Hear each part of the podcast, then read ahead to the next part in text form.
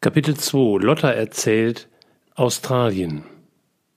Wir müssen Papa anrufen, bevor irgendwer ihm eine WhatsApp schickt oder er selbst auf Facebook guckt. Ich will die Nummer drücken, doch meine Finger treffen sie nicht. Das Telefon zittert zu sehr. Oh, ich kann das nicht. Der fällt um. Egal, ich rufe ihn an. Ich greife wieder den Hörer, spüre Ramons Hand auf der Schulter. Gut, dass er da ist. Anrufen muss ich selbst. Scheiße, ich kann es nicht. Aber Papa braucht mich jetzt. Ich schaue flehend zu Ramon, der nickt langsam. Ich atme, wische mir die Tränen weg, noch einmal atmen, dann wähle ich die Nummer. Die Hand mit dem Telefon fällt nach unten. Mailbox, oh Mann, vielleicht weiß er es bereits. Ramon, was soll ich nur machen? Wieder füllen sich meine Augen und alles im Raum wird so glubschig. Ich friere. Hast du die Büronummer von der Schule?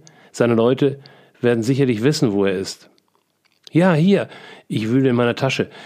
Es muss hier sein. Sie rutscht mir aus der Hand. Ich schaue wieder zu Ramon. Meinst du, er weiß es schon?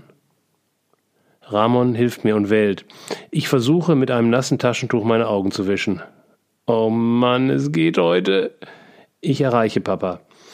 Es geht, er wirkt gefasst, brüllt mich zwar an, doch das kenne ich. Es ist fast wohltuend. So merke ich, dass er noch lebt.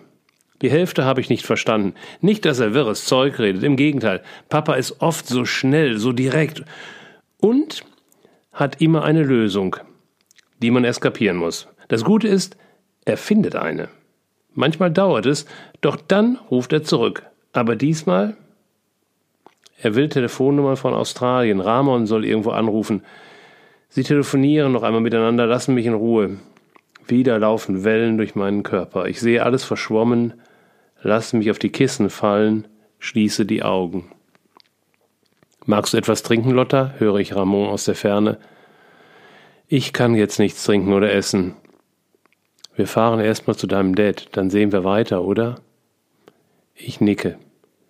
Möchte lieber hier liegen für den Rest meines Lebens. Ich bin dankbar, dass Ramon fährt, ich könnte das nicht. Andererseits würde es mich ablenken, oder? Mein Kopf brummt, der Rücken schmerzt, ich fühle mich fiebrig. Doch viel schlimmer sind die Bilder, die wie doof durch meinen Kopf sausen. Es begann, als ich versuchte zu dösen. Inzwischen läuft das Kino auch bei geöffneten Augen. Ramon möchte mit mir reden. Wir sind seit sechs Jahren zusammen. Er kennt mich, versteht mich und würde alles für mich tun. Er meint es gut.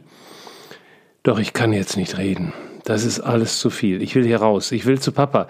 Ich brauche jetzt seinen Arm, seine Stimme, seinen Geruch. Scheiße, kommt er überhaupt klar? Wieso sterben die alle in unserer Familie? Mamas Gesicht taucht auf. Da kommen die Wellen wieder. Alles bebt. Ich will weg. Mein Kopf peitscht hoch. Ich reiße die Augen auf. Nochmal wird mein Kopf geschubst. Wir ruckeln über die Schwelle in die Einfahrt von Papas Haus. Da steht er am Fenster, direkt vor uns. Er wendet sich ab in Richtung Tür. Ich stürze aus dem Auto, laufe ihm entgegen und falle in seine Arme. Jetzt bricht alles aus mir heraus. Beben laufen über meinen Rücken, durch meine Brust. Ich spüre die warmen Arme. Ich greife, soweit ich kann, um ihn, brülle. Papa! Ich muss Luft holen.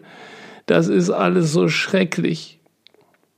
Ich weiß nicht, wie lange ich zittere, bebe, weine. Einfach nur weinen. Mehr geht nicht. Ich höre seine Stimme, nein, ich spüre sie in meiner Brust. Okay, okay, brummt er. Okay, ich bin ja da. Er hält seinen Arm weiter um mich und wir gehen langsam mit Ramon ins Haus. Ich habe mich immer darauf gefreut, hier zu sein, zu dritt. Oder wenn ich ihn alleine besucht habe, nachdem Martha nach Australien gereist war. Wir stehen in der Küche. Ich schniefe die Nase und bemerke, dass Papa gar nicht weint. Hast du neue Informationen? Nicht wirklich. Er wendet sich zur Kaffeemaschine. Mögt ihr etwas trinken? Wie war die Fahrt? Ich koche mir einen Tee, danke, antworte ich. Falls du dir einen Kaffee machst, nehme ich gerne auch einen, so Ramon. Als wir ins Wohnzimmer wechseln, atme ich auf. In der Küche hängt ein großes Poster mit Martha. Sie schwimmt in einem kleinen See unter einem fünf Meter hohen Wasserfall, umgeben von Pflanzen, Büschen und Bäumen, hebt die Hand mit diesem Hawaii-Gruß. Jeder meint, Es wäre ein Bild von Papas und Marthas Hawaii-Reise vor zwei Jahren. Doch es ist hier, in einem Tal in Baden-Baden entstanden. Wer genau hinsieht, kann erkennen, wie Martha die Zähne zusammenbeißt. Ich kann das Bild gerade nicht ertragen, das ist mir zu viel. Jetzt sitzen wir auf der Eckbank, unsere alte Eckbank. Papa nahm sie mit, als er zu Hause ausgezogen ist. Ich kenne sie seit meiner Kindheit. Ich habe neue Kontakt- und Telefonnummern erhalten, doch die Zeit arbeitet gegen uns. Ich kann erst heute Abend weiter telefonieren. Papa redet endlich. Wegen der Zeitverschiebung? Ja, Lotta. Er klingt genervt, ob er gegessen hat. Ramon und ich haben unterwegs ein paar Bissen geschafft. Er steht wieder auf, startet den CD-Player seiner Musikanlage. Ich spüre Ramons Hand auf dem Oberschenkel, gieße mir Tee nach. Papa verschwindet Richtung Küche. Kommt nach einer Weile zurück. Wieso müssen wir eigentlich alles selbst recherchieren? Papa stapft zum Fenster. Was meinst du? Ich ahne, wohin er sich jetzt bewegt. Gar nicht gut. Ich schiebe meine Nase über den Rand der Tasse. Eine Mischung aus Vanille und Birne weht sanft in mich hinein. Na, was ich meine? Wenn da wirklich ein Unfall geschehen ist, muss uns doch jemand anrufen. Er wird lauter. Im Fernsehen kommt an dieser Stelle die Polizei oder die Botschaft ruft an. In Australien weiß jeder Bescheid und wir sind hier die Doofen. Ramon räuspert sich. Naja, Sie haben Alva ja nach Adressen und Telefonnummern von Angehörigen gefragt. Und? kommt es scharf von Papa. Den Namen wusste Alva, aber keine Adresse oder Telefonnummer. Das habe ich später alles der Polizei in Mackay gesagt. Sag ich doch. Papa setzt sich. Wir müssen alles selbst machen. Aus den Lautsprechern klingt sanfte Mantrenmusik. Meine Augen quellen wieder. Das ist alles so schrecklich nebelig, ich verstehe es nicht. Und das Schlimmste, Papa scheint keinen Plan zu haben. Er kommt zurück, bleibt am Tisch stehen. Okay, Leute, wir müssen essen. Wollen wir Pizza bestellen? Er schaut zu mir, dann zu Ramon. Wir nicken. Ich habe keinen Hunger, doch bestellen können wir ja. Ich kümmere mich. Ich gehe zu Papa, greife um ihn, will so viel wie möglich von ihm an meinem Arm nehmen. Wir schaffen das, Papa. Meine Wange liegt auf seiner Schulter. Ich kenne diesen Platz. Hier ist es immer warm und die Zeit bleibt für einen Moment stehen. Heute nicht. Ich weiß nicht, was es da zu schaffen gibt. Papa löst sich, ist schon wieder unterwegs, diesmal Richtung Küche. Ich atme so tief ich kann. Nachdem ich ein Stück von der Pizza gegessen habe, fühle ich mich doch wohler. Ich schaue immer wieder zu Papa, er scheint auf Hochtouren zu denken. Also, was haben wir? bricht er das Schweigen. Ein Camper, der aussieht wie der von Ritsch, ist verunglückt. Die Polizei hatte Ausweise von Martha und Ritsch. Sie wissen, sie waren auf ihrer Tour nach Norden. Und sie hatten ihre erste Station erreicht, ein beliebter Platz für Jugendliche. Dort waren also viele Leute.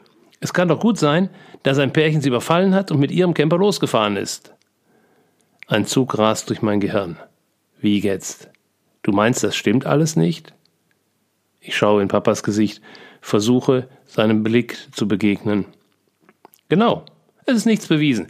Keine Polizei ruft uns an, keine Identifizierung, das ist doch wie ein Krimi. Er lehnt sich zurück. Jetzt hat er einen Plan. So kenne ich ihn. Ich fliege rüber. Morgen oder übermorgen. Ich muss vor Ort sein. Von hier habe ich kein Gefühl für die Dinge. Ein warmer Strom schießt vom Rücken in meine Wangen. Ja, ich fliege mit. Nein, klatscht mir Papa entgegen. Mich haut es rückwärts vor die Lehne, Tränen fluten meine Augen. Ich will bei ihm sein, ich will dabei sein, wenn er Martha findet, egal wie und wo. Ich gehöre doch dazu. Wieso gehen immer alle in meinem Leben? Wieso lassen sie mich immer wieder zurück? Wieso nicht? zittern die Worte über meine Lippen. Lotta, wir müssen uns aufteilen. Ich habe eine Firma, die organisiert werden will. Oma braucht uns und diese Idioten haben ja inzwischen eine Lawine losgetreten. Das werden wir nicht nur in Facebook sehen. Menschen werden anrufen, Fragen haben. Irgendwann kommt die Lawine hier an. Ich fliege rüber, du organisierst unser Büro hier. Ich komme zurück, wenn sich alles geklärt hat. Mir wird flau. Ramon nimmt mich in den Arm. Ich schließe meine Augen und lasse die Tränen laufen. Als ich wach werde, liege ich auf der Eckbank. Ramon sitzt neben mir, sein Notebook auf dem Schoß. Draußen ist es dunkel. Musik spielt leise. Wo ist Papa? Im Büro. Der Raum nebenan, er nennt es Homeoffice. Ich finde, es ist mehr ein Headquarter. Im Zentrum Ein Schreibtisch, der für zwei Leute ausreicht. Zwei große Bildschirme, Computer, Telefone, Drucker, Scanner, all das Zeugs. Dort auch gemütlich mit vielen Bildern, Unmengen von Büchern. Eines seiner Reiche. Ich schaue mal nach ihm. Ramon nickt und ich öffne die Tür zu Papas Büro. Er arbeitet am Computer, dreht sich in diesem Moment zu mir. Seine Augen wirken klein. Blass sieht er aus. Die Schultern hängen herunter er ist tief in den Sessel gerutscht. Na, ausgeschlafen? fragt er mit starren Gesichtszügen. Manchmal weiß ich nicht, wie er eine Frage meint. Nein, ich gehe ins Bett. Kann ich dich noch mal kuscheln? Er steht auf und ich schmiege mich an ihn. Was machst du? Ach, nichts Besonderes. Noch eine Stunde Wartezeit, dann kann ich wieder telefonieren. Kann ich dir helfen? Nein, danke. Geht ihr mal schlafen, morgen gibt es viel zu tun. Seine Stimme klingt sanfter. Ich vernehme ein klickendes Geräusch, öffne die Augen so weit, dass ich Ramon erkennen kann. Er sitzt im Bett, sein Notebook vor sich. Guten Morgen, kommt sanft mit einem Lächeln zu mir. Ach, wie schön, es ist so kuschelig warm in Marthas Bett. Dann bricht die ganze Wahrheit herein, wie das Wasser durch einen berstenden Staudamm. Martha! Ich richte mich auf. Wie spät ist es? Wo ist Papa? Halb zehn. Keine Ahnung. Zuletzt habe ich ihn in der Küche gehört. Ich drücke Ramon einen Kuss auf die Lippen, dann pilgere ich durch die Küche zu Papas Büro. Leer.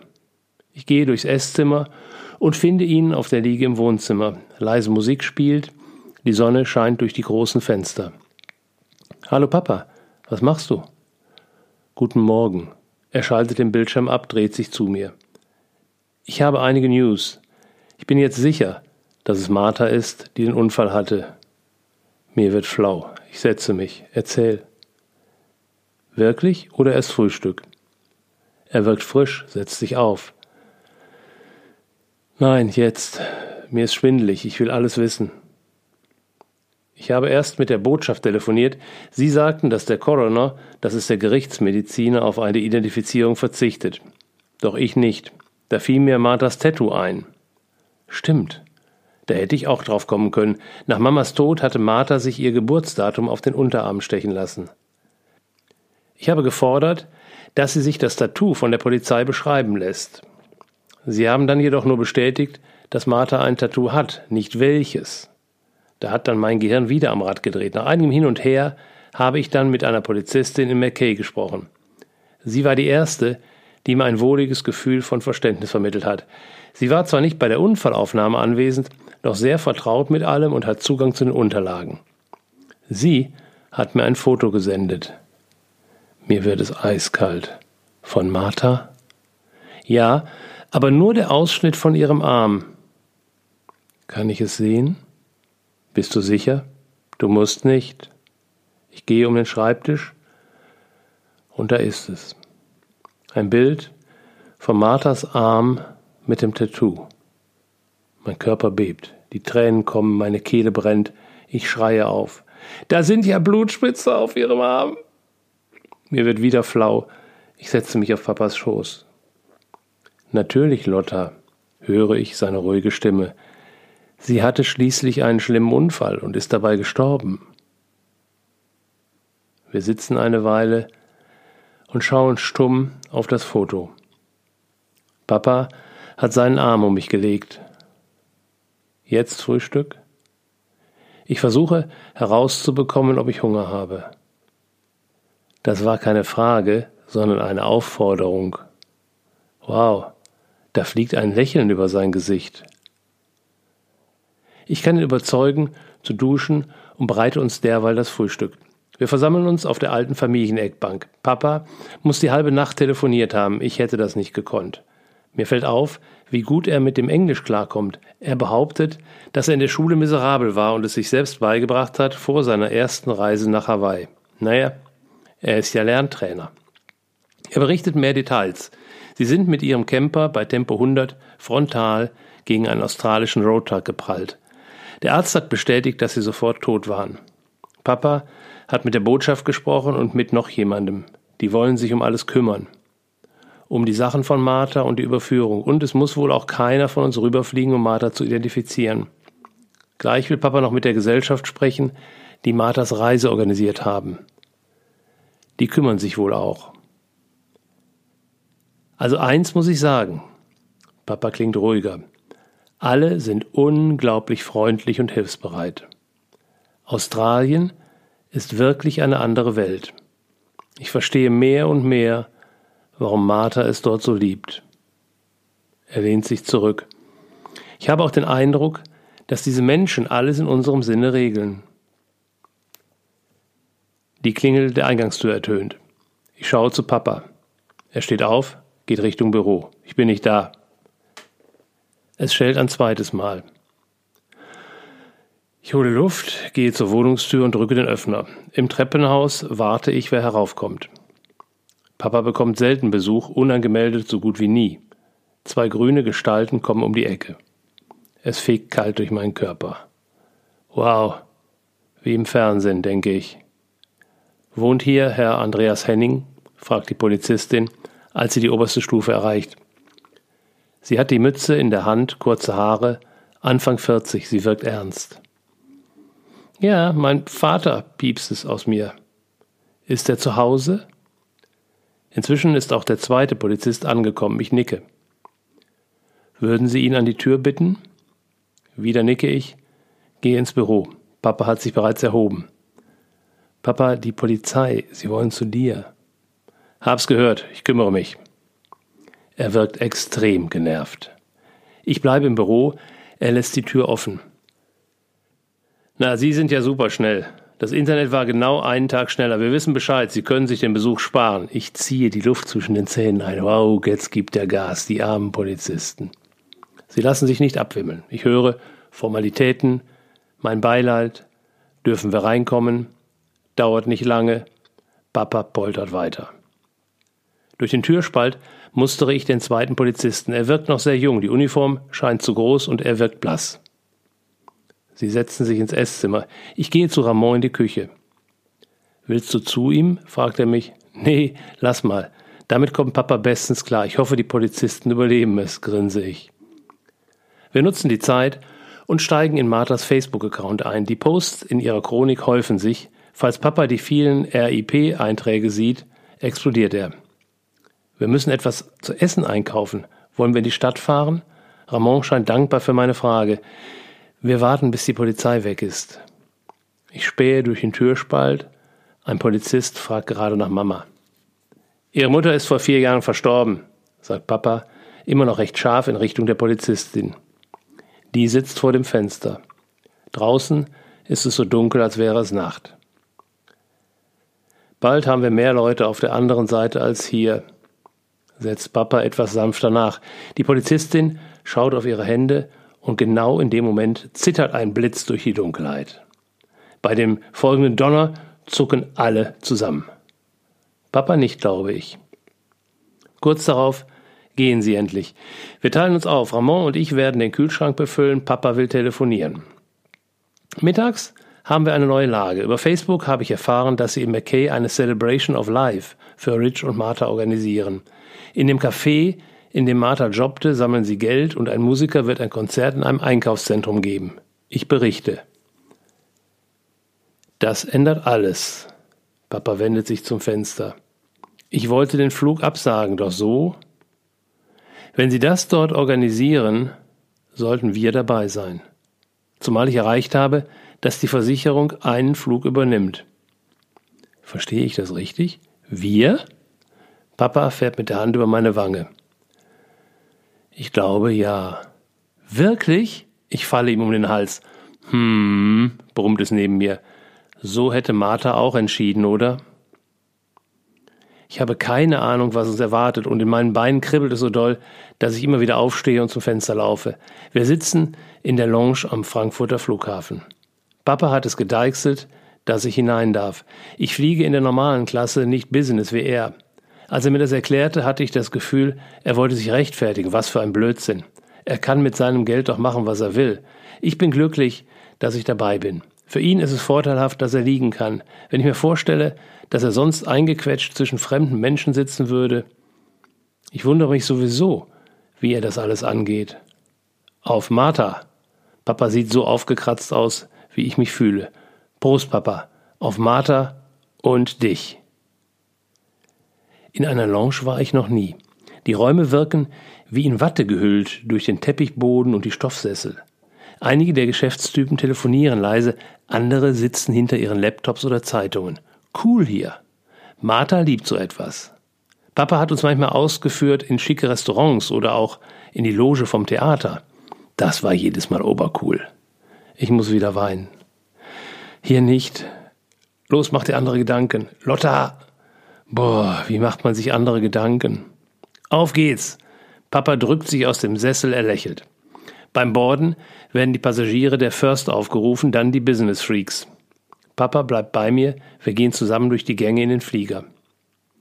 Diese Treppe hier führt zur oberen Etage. Ich spreche mit der Stewardess, dass sie dich zu mir lässt, wenn etwas ist. Ist okay, Papa. Wir sind zwar geschlaucht, aber geflogen bin ich oft genug. Doch ich lasse ihn. Glück gehabt. Ich sitze am Fenster. Wir starten zügig, danach wechsle ich zwischen Dösen, Essen, Film gucken, Musik hören. Ich spüre eine feste Berührung am Arm, öffne die Augen. Möchten Sie zu Ihrem Vater? Sie meinen, ob ich ihn besuchen möchte? Wieso weckt die Stewardess mich deswegen? Ich spüre einen Stich. Was ist mit ihm? Braucht er Hilfe? Nein, wir haben neben ihm einen freien Platz. Sie können umziehen. Wow. Mein Herz macht einen Hüpfer. Ich bin hellwach. Hastig packe ich die Kopfhörer. Nach oben zu Papa. Cool. Ich helfe Ihnen, sagt sie freundlich und öffnet die Handgepäckklappe. Wir erklimmen die Treppe und da sehe ich schon die grauen Haare. Wow, sind das riesige Sessel. Und so viel Platz zwischen den Sitzen. Ich setze mich und muss mich verrenken, um Papa einen Kuss auf die Wange zu drücken. Wie hast du das denn hinbekommen? Er schaut unschuldig wie ein Erstklässler. Ganz einfach. Ich habe ihm die Wahrheit erzählt. Wie jetzt? Ich habe mir die Chefstewardess geschnappt und ihr gesagt, dass ich nach Australien fliege, um die Asche meiner Tochter zu holen, die dort verunglückt ist. Dass du in der Economy sitzt und dass sie ein Auge auf dich halten soll. Wie kühl Papa das erzählt. Hm. Vielleicht haben sie ihn auch gerade geweckt. Geht's dir gut? Ja, alles prima. Genieß die obere Etage. Er klingt milder. Ich finde Knöpfe, meine Lehne fährt zurück, dann nach unten. Die Beine fahren hoch. Die Stewardess bringt eine kuschelige Decke und ein richtiges Kissen. Inzwischen ist aus meinem Sitz ein Bett geworden. Ich kann mich sogar auf die Seite drehen. Auf der anderen Seite des Ganges sitzt ein älteres Pärchen. Niemand hier benutzt diese aufblasbare Nackenstütze, ohne die ich nie fliege. Ich zappe durch die Filmliste, die Stewardess bringt ein Glas Wasser und fragt, ob ich weitere Wünsche habe. Wow, das nenne ich Service. Papa hat seine Liege ganz flach gestellt und ist eingegraben unter der Decke. Er hat Kopfhörer auf. Es ist gut für ihn, dass er liegen kann. Gut für mich, dass er neben mir liegt. Ich glaube, er denkt auch so, auch wenn er es nie ausspricht. So ist er halt. Martha war genauso. Meist genau dann, wenn ich jemanden zum Reden brauchte. Die Tränen wollen wieder kommen. Ich fahre den Sitz weiter zurück, mein Kopf verschwindet hinter den seitlichen Begrenzungen. So sieht mich niemand. Bilder aus unserem Garten steigen auf. Ich starte einen Film und es wird besser. Ich richte mich auf, Papa liegt noch wie eben. Einen kurzen Moment wirkt es, als würden seine Schultern zittern. Nach 15 Stunden erreichen wir den Zwischenstopp in Singapur und wieder gelingt es Papa, mich mit in die Lounge zu lotsen. Wir finden eine ruhige Ecke, noch einmal essen und trinken. Ich bin pappsatt. Gleich kommt ein Nachtflug. In mir ist bereits ein heilloses Durcheinander von Tag und Nacht. Eine Zeitverschiebung von sechs oder sieben Stunden habe ich mehrfach erlebt. Diesmal fliegen wir rund um die Welt auf die andere Seite, hat Papa erklärt. Und wir stellen noch alles auf den Kopf, weil wir down under sind. Er hatte noch mehr Erklärungen und Deutungen, seine Augen strahlten, folgen konnte ich ihm nicht wirklich. Der erste Flug war eine Mischung von Dösen, Filme gucken, Essen, Musik hören, Gedanken über Australien, was erwartet uns, wie werden Alva und Jürgen wohl sein. Die beiden waren viel mit Martha unterwegs und erwarten uns am Flughafen. Wie ist Australien überhaupt? Dazwischen wieder Bilder von Martha. Mama taucht auch auf. Papa hat kaum gegessen, nur gelegen und Musik gehört. Er konnte sich zum ersten Mal richtig in die Trauer fallen lassen und weinen, sagt er. Weinen kann er sehr gut. Wenn Martha, Papa und ich einen Film guckten, war er immer der Erste, dem die Tränen kamen. Doch das hier war kein Film. Nun sind wir mittendrin. Puh, es drückt so auf der Brust. Papa sagt, es wäre ein Prozess. Er kann alles super erklären. Erst kommt das nicht wahrhaben wollen, dann die Trauer, Wut, Freude, Zorn, Angst. Was für eine Freude. Wir sollten das mal googeln. Ich studiere sein Gesicht. Er wirkt wacher, nicht mehr so verheult, die Augen glänzen. Du meinst jetzt, Papa? Klar, dann wissen wir, was noch kommt. Er lacht. Und was auf unser Umfeld zukommt. Wir werden schnell fündig. Es gibt unterschiedliche Expertenmeinungen, doch im Kern sind sie gleich. Diese Phasen werden nacheinander durchlaufen und brauchen ihre Zeit. Bei uns ist das anders, Papa. Zumindest bei dir. Er schaut von seinem Handy auf. Du scheinst die Phasen parallel zu durchlaufen. Seine Augen weiten sich, das heißt weitererzählen. Mal maulst du die Polizisten an, flippst aus, wenn du unerwünschte Post bekommst. Die lange Zeit, bis Marthas Tattoo kam, also das Foto, hast du alles nicht wahrhaben wollen. Im Flieger kannst du weinen. Ich kann das nicht. Hm. Er dreht sich zu mir. Was genau nicht? Ich weiß es nicht. Ich fühle mich wie ein großer Klumpatsch. Ich kann das gar nicht benennen oder mich da so reinfallen lassen wie du. Wir zwingen uns, ein paar Schritte durch die Halle zu laufen. Wir brauchen Bewegung, sagt Papa. Heute macht mir das Bummeln durch die Geschäfte keinen Spaß. Papa wirkt wie ein Walker, dem sie den Wald weggenommen haben. Er rast vor mir her, ich muss mich sputen. Während des zweiten Fluges versinke ich im Flugkoma und kann sogar fest und tief schlafen. Papa wecken wir zum Frühstück. Die Augen sind klein, reden mag er nicht, ich lasse ihn. Nach dem Frühstück sitzt er starrend in seinem Sitz, vielleicht meditiert er auch, mit offenen Augen, bei ihm weiß man nie. Es wird hell, das weite Land taucht unter dem Fenster auf, die Farben verwischen von einem warmen Orange zu dunklem Gelb mit kleinen grünen Tupfern. Der Himmel ist klar und tiefblau. Das also ist das Land, das du so geliebt hast. Ich erinnere mich an meinen Flug durch die USA zu meinem Highschool-Jahr. Als ich das erste Mal aus dem Fenster sah, war dort auch Weite. Doch da blickte ich auf ausgedehnte Städte. Hier ist nur ödes Land soweit ich gucken kann. Papa wird gesprächiger, wirkt etwas entspannter. Er hat wieder die Tränen fließen lassen, sagt er, ich erinnere mich. Wenn du und ich früher Stress hatten, wenn Mama zum Quatschen nicht da war, dann blieb mir nur eins. Ins Bett, zwischen meine Kissen kuscheln und einfach die Tränen laufen lassen. In der Hoffnung, dass sie mich in den Schlaf tragen. Kann ich dich etwas fragen? Und zwar dazu, wenn wir wieder zurück in Deutschland sind? Ich habe einen Plan. Es ist immer spannend zu erfahren, was Papa zu einer Idee sagt. Mal flippt er vor Begeisterung aus, mal haut er dich in die Tonne. Eben unberechenbar. Noch lächelt er. Ich kann ja mein Studium in Bali nicht antreten. Ich müsste nächste Woche fliegen. Papa nickt und zieht die Augenbrauen herauf. Ich denke, ich unterbreche für ein Semester und ziehe so lange bei dir ein. Den WG-Platz vermiete ich in der Zeit. Seine Augenbrauen kommen wieder nach unten. Er sagt nichts. Naja, so können wir uns unterstützen und ich kann dir in der Firma helfen und. Jetzt atmet er tief ein und pustet die Luft laut heraus. Schwer zu sagen, was er meint. Also weiter. Außerdem bin ich näher bei Ramon und der kann uns vielleicht auch helfen. No! Ups, das war zu viel. Oh oh. Wir brauchen keine Hilfe. Es wird lauter. Wir sind nach Mamas Tod klargekommen, wir kommen auch diesmal klar. Ich zucke und sofort sie an Tränen. Mist, jetzt nicht weinen, nicht jetzt. Tut mir leid. Papa streichelt mir über die Wange. Das ist eine prima Idee und die Nähe zu Ramon hilft dir. Schließlich wartet er auch in diesem Moment in Baden-Baden. Alles weitere werden wir sehen bei mir einziehen für eine Weile, du wohnst ja bereits in Marthas Zimmer. Er lächelt und sein Kopf kommt zu mir. Ich spüre den sanften Kuss auf meiner Stirn. Ich weiß, dass du mir helfen wirst. Papa braucht uns jetzt, auch wenn er sich wehrt. Ich glaube, selbst für ihn ist das gerade ein bisschen viel. Zusammen schaffen wir das. Vielleicht durchlaufen wir diese komischen Phasen doch alle auf einmal. Hoffentlich ist er durch die durch, in der er fremde Menschen, die nichts dafür können, so anblafft. Er ist nicht durch. Er blafft noch. Die Landung war easy peasy und wir kommen zackig durch die Security, dank Papas Business-Ding. Wir halten Ausschau nach einem Shuttle zu dem zweiten Terminal. Da bietet uns ein Flughafenmitarbeiter die Mitfahrt in seinem Auto, einem silberfarbenen Kombi an. Der Mann, braun gebrannt, etwas jünger als Papa, öffnet den Kofferraum.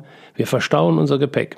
Ich lasse mich auf einen der hinteren Sitze fallen. Papa steigt vorne ein. Wieso lässt der Papa fahren? Dann realisiere ich, ah, Australien, Linksverkehr, alles gut. Von wo kommen Sie? Aus Deutschland. Was führt Sie hierher? Urlaub? Nein, meine Tochter ist tödlich verunglückt. Verkehrsunfall. Einer eurer Riesentrucks. Wir holen ihre Asche nach Hause. Scharf, laut, zu laut. Ich fingere nach dem Knopf, um die Lehne zurückzufahren. Papa, schreit es in mir. Der kann nichts dafür, nicht einmal der Lkw-Fahrer, soweit wir wissen. I'm sorry for your loss, antwortet der Fahrer langsam. Dabei schaut er zu Papa. Wow, denke ich. Die englische Sprache hat viel passendere Worte als das, was wir immer wieder hörten die letzten Tage. Dieses blödsinnige Beileid oder es tut mir leid, ich bedauere deinen Verlust klingt viel wärmer, herzlicher. Ja, das Fahren auf unseren Straßen kann gefährlich sein. Sie sind sehr schmal. Die Trucks fahren schnell. Die Fahrer können kaum reagieren. Glücklicherweise haben wir wenig Verkehr. Wo geschah der Unfall? Nördlich von McKay. Dorthin fliegen wir. Papas Stimme verändert sich. Ich atme auf. Die Anspannung fließt aus meinem Rücken. Der Weiterflug ist ein Klacks. Mittlerweile sind wir fast 24 Stunden unterwegs. Der Blick durch das Fenster fesselt mich. Selbst Papa hängt vor der Scheibe und macht Fotos. Er hat die Seite zum Meer erwischt. Fast freue ich mich auf dein Land. Dann rührt sich wieder der Brocken im Magen. Warum hat uns dein Land das angetan? Was ist wirklich passiert? Du hast ein Geheimnis, sonst hätte Papa nicht entschieden, hierher zu kommen. Es fällt ihm sicherlich schwer, seine Höhle in Baden-Baden zu verlassen, gerade jetzt, wo alles geregelt ist. Die Einladung zur Celebration? Nein, das allein ist es nicht, das sagt er nur. Er hat immer einen Plan. Entweder er weiß irgendetwas oder er hat Zeichen gesehen, die er deutet. Oder er hatte einen Traum. Welches Geheimnis habt ihr? Auf dem Rollfeld parken fünf Flieger. Wir verlassen unseren. In wenigen Minuten finden wir den Weg durch die überschaubare Halle zum Ausgang. Meine Beine sind schwer wie Elefantenfüße vom langen Sitzen. Durch das Laufen kribbelt wieder Leben hinein. Die riesigen braun getönten Glasscheiben schieben sich zur Seite. Die Sonne knallt mir entgegen. Blinzelnd ziehe ich die Sonnenbrille nach unten. Ich pelle mich aus meinem Sweatshirt. Jetzt sind wir also angekommen in Australien, in deinem Land. Ein Pärchen zieht mit seinem Rollkoffer scheppernd an uns vorbei. Links von uns steht ein junger Bursche, braun gebrannt, mit Lederhut und telefoniert. Ich halte Ausschau nach Alva und Jürgen. Sie hatten sich nicht nehmen lassen, uns hier abzuholen.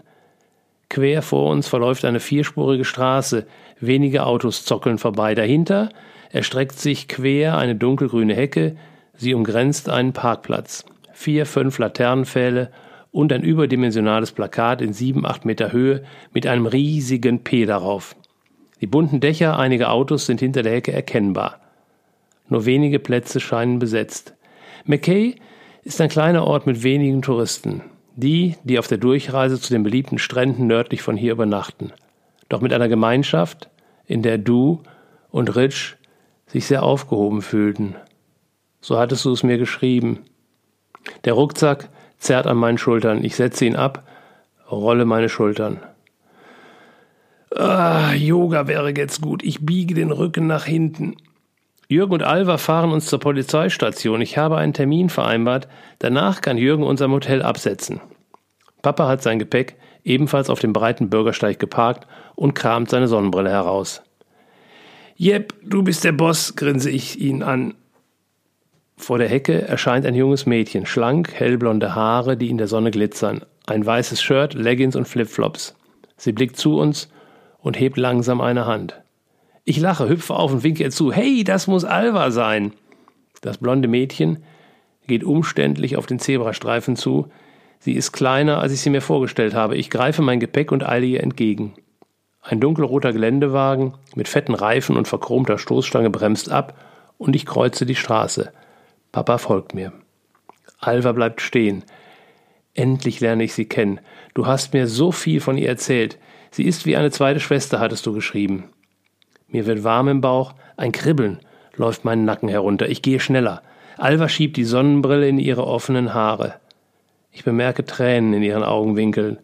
Stockend geht sie auf Papa zu, die Arme hängen nach unten. Papa nimmt sie lange in den Arm. Es scheint fast, als flüstere er etwas ins Ohr. Gleich geht's dir besser, Alva, denke ich. Diese Momente kenne ich. Papas Schulter ist die weltweit beste. Mir wird noch wärmer im Bauch, ich spüre das Kribbeln der Sonnenstrahlen im Nacken. In der Ferne faucht ein startender Flieger. Alva löst sich und kommt mit leicht nach vorne gehaltenen Händen auf mich zu. Sie lächelt. Die Freude, sie zu sehen, krabbelt durch meinen Körper. Wir ergreifen uns an den Händen. Ich schaue in ihre Augen. Blaue Augen, tief, etwas verwässert, wie meine. Wir nehmen uns in den Arm. Ich greife kräftig zu, so wie es immer war, wenn wir uns in den Arm nahmen.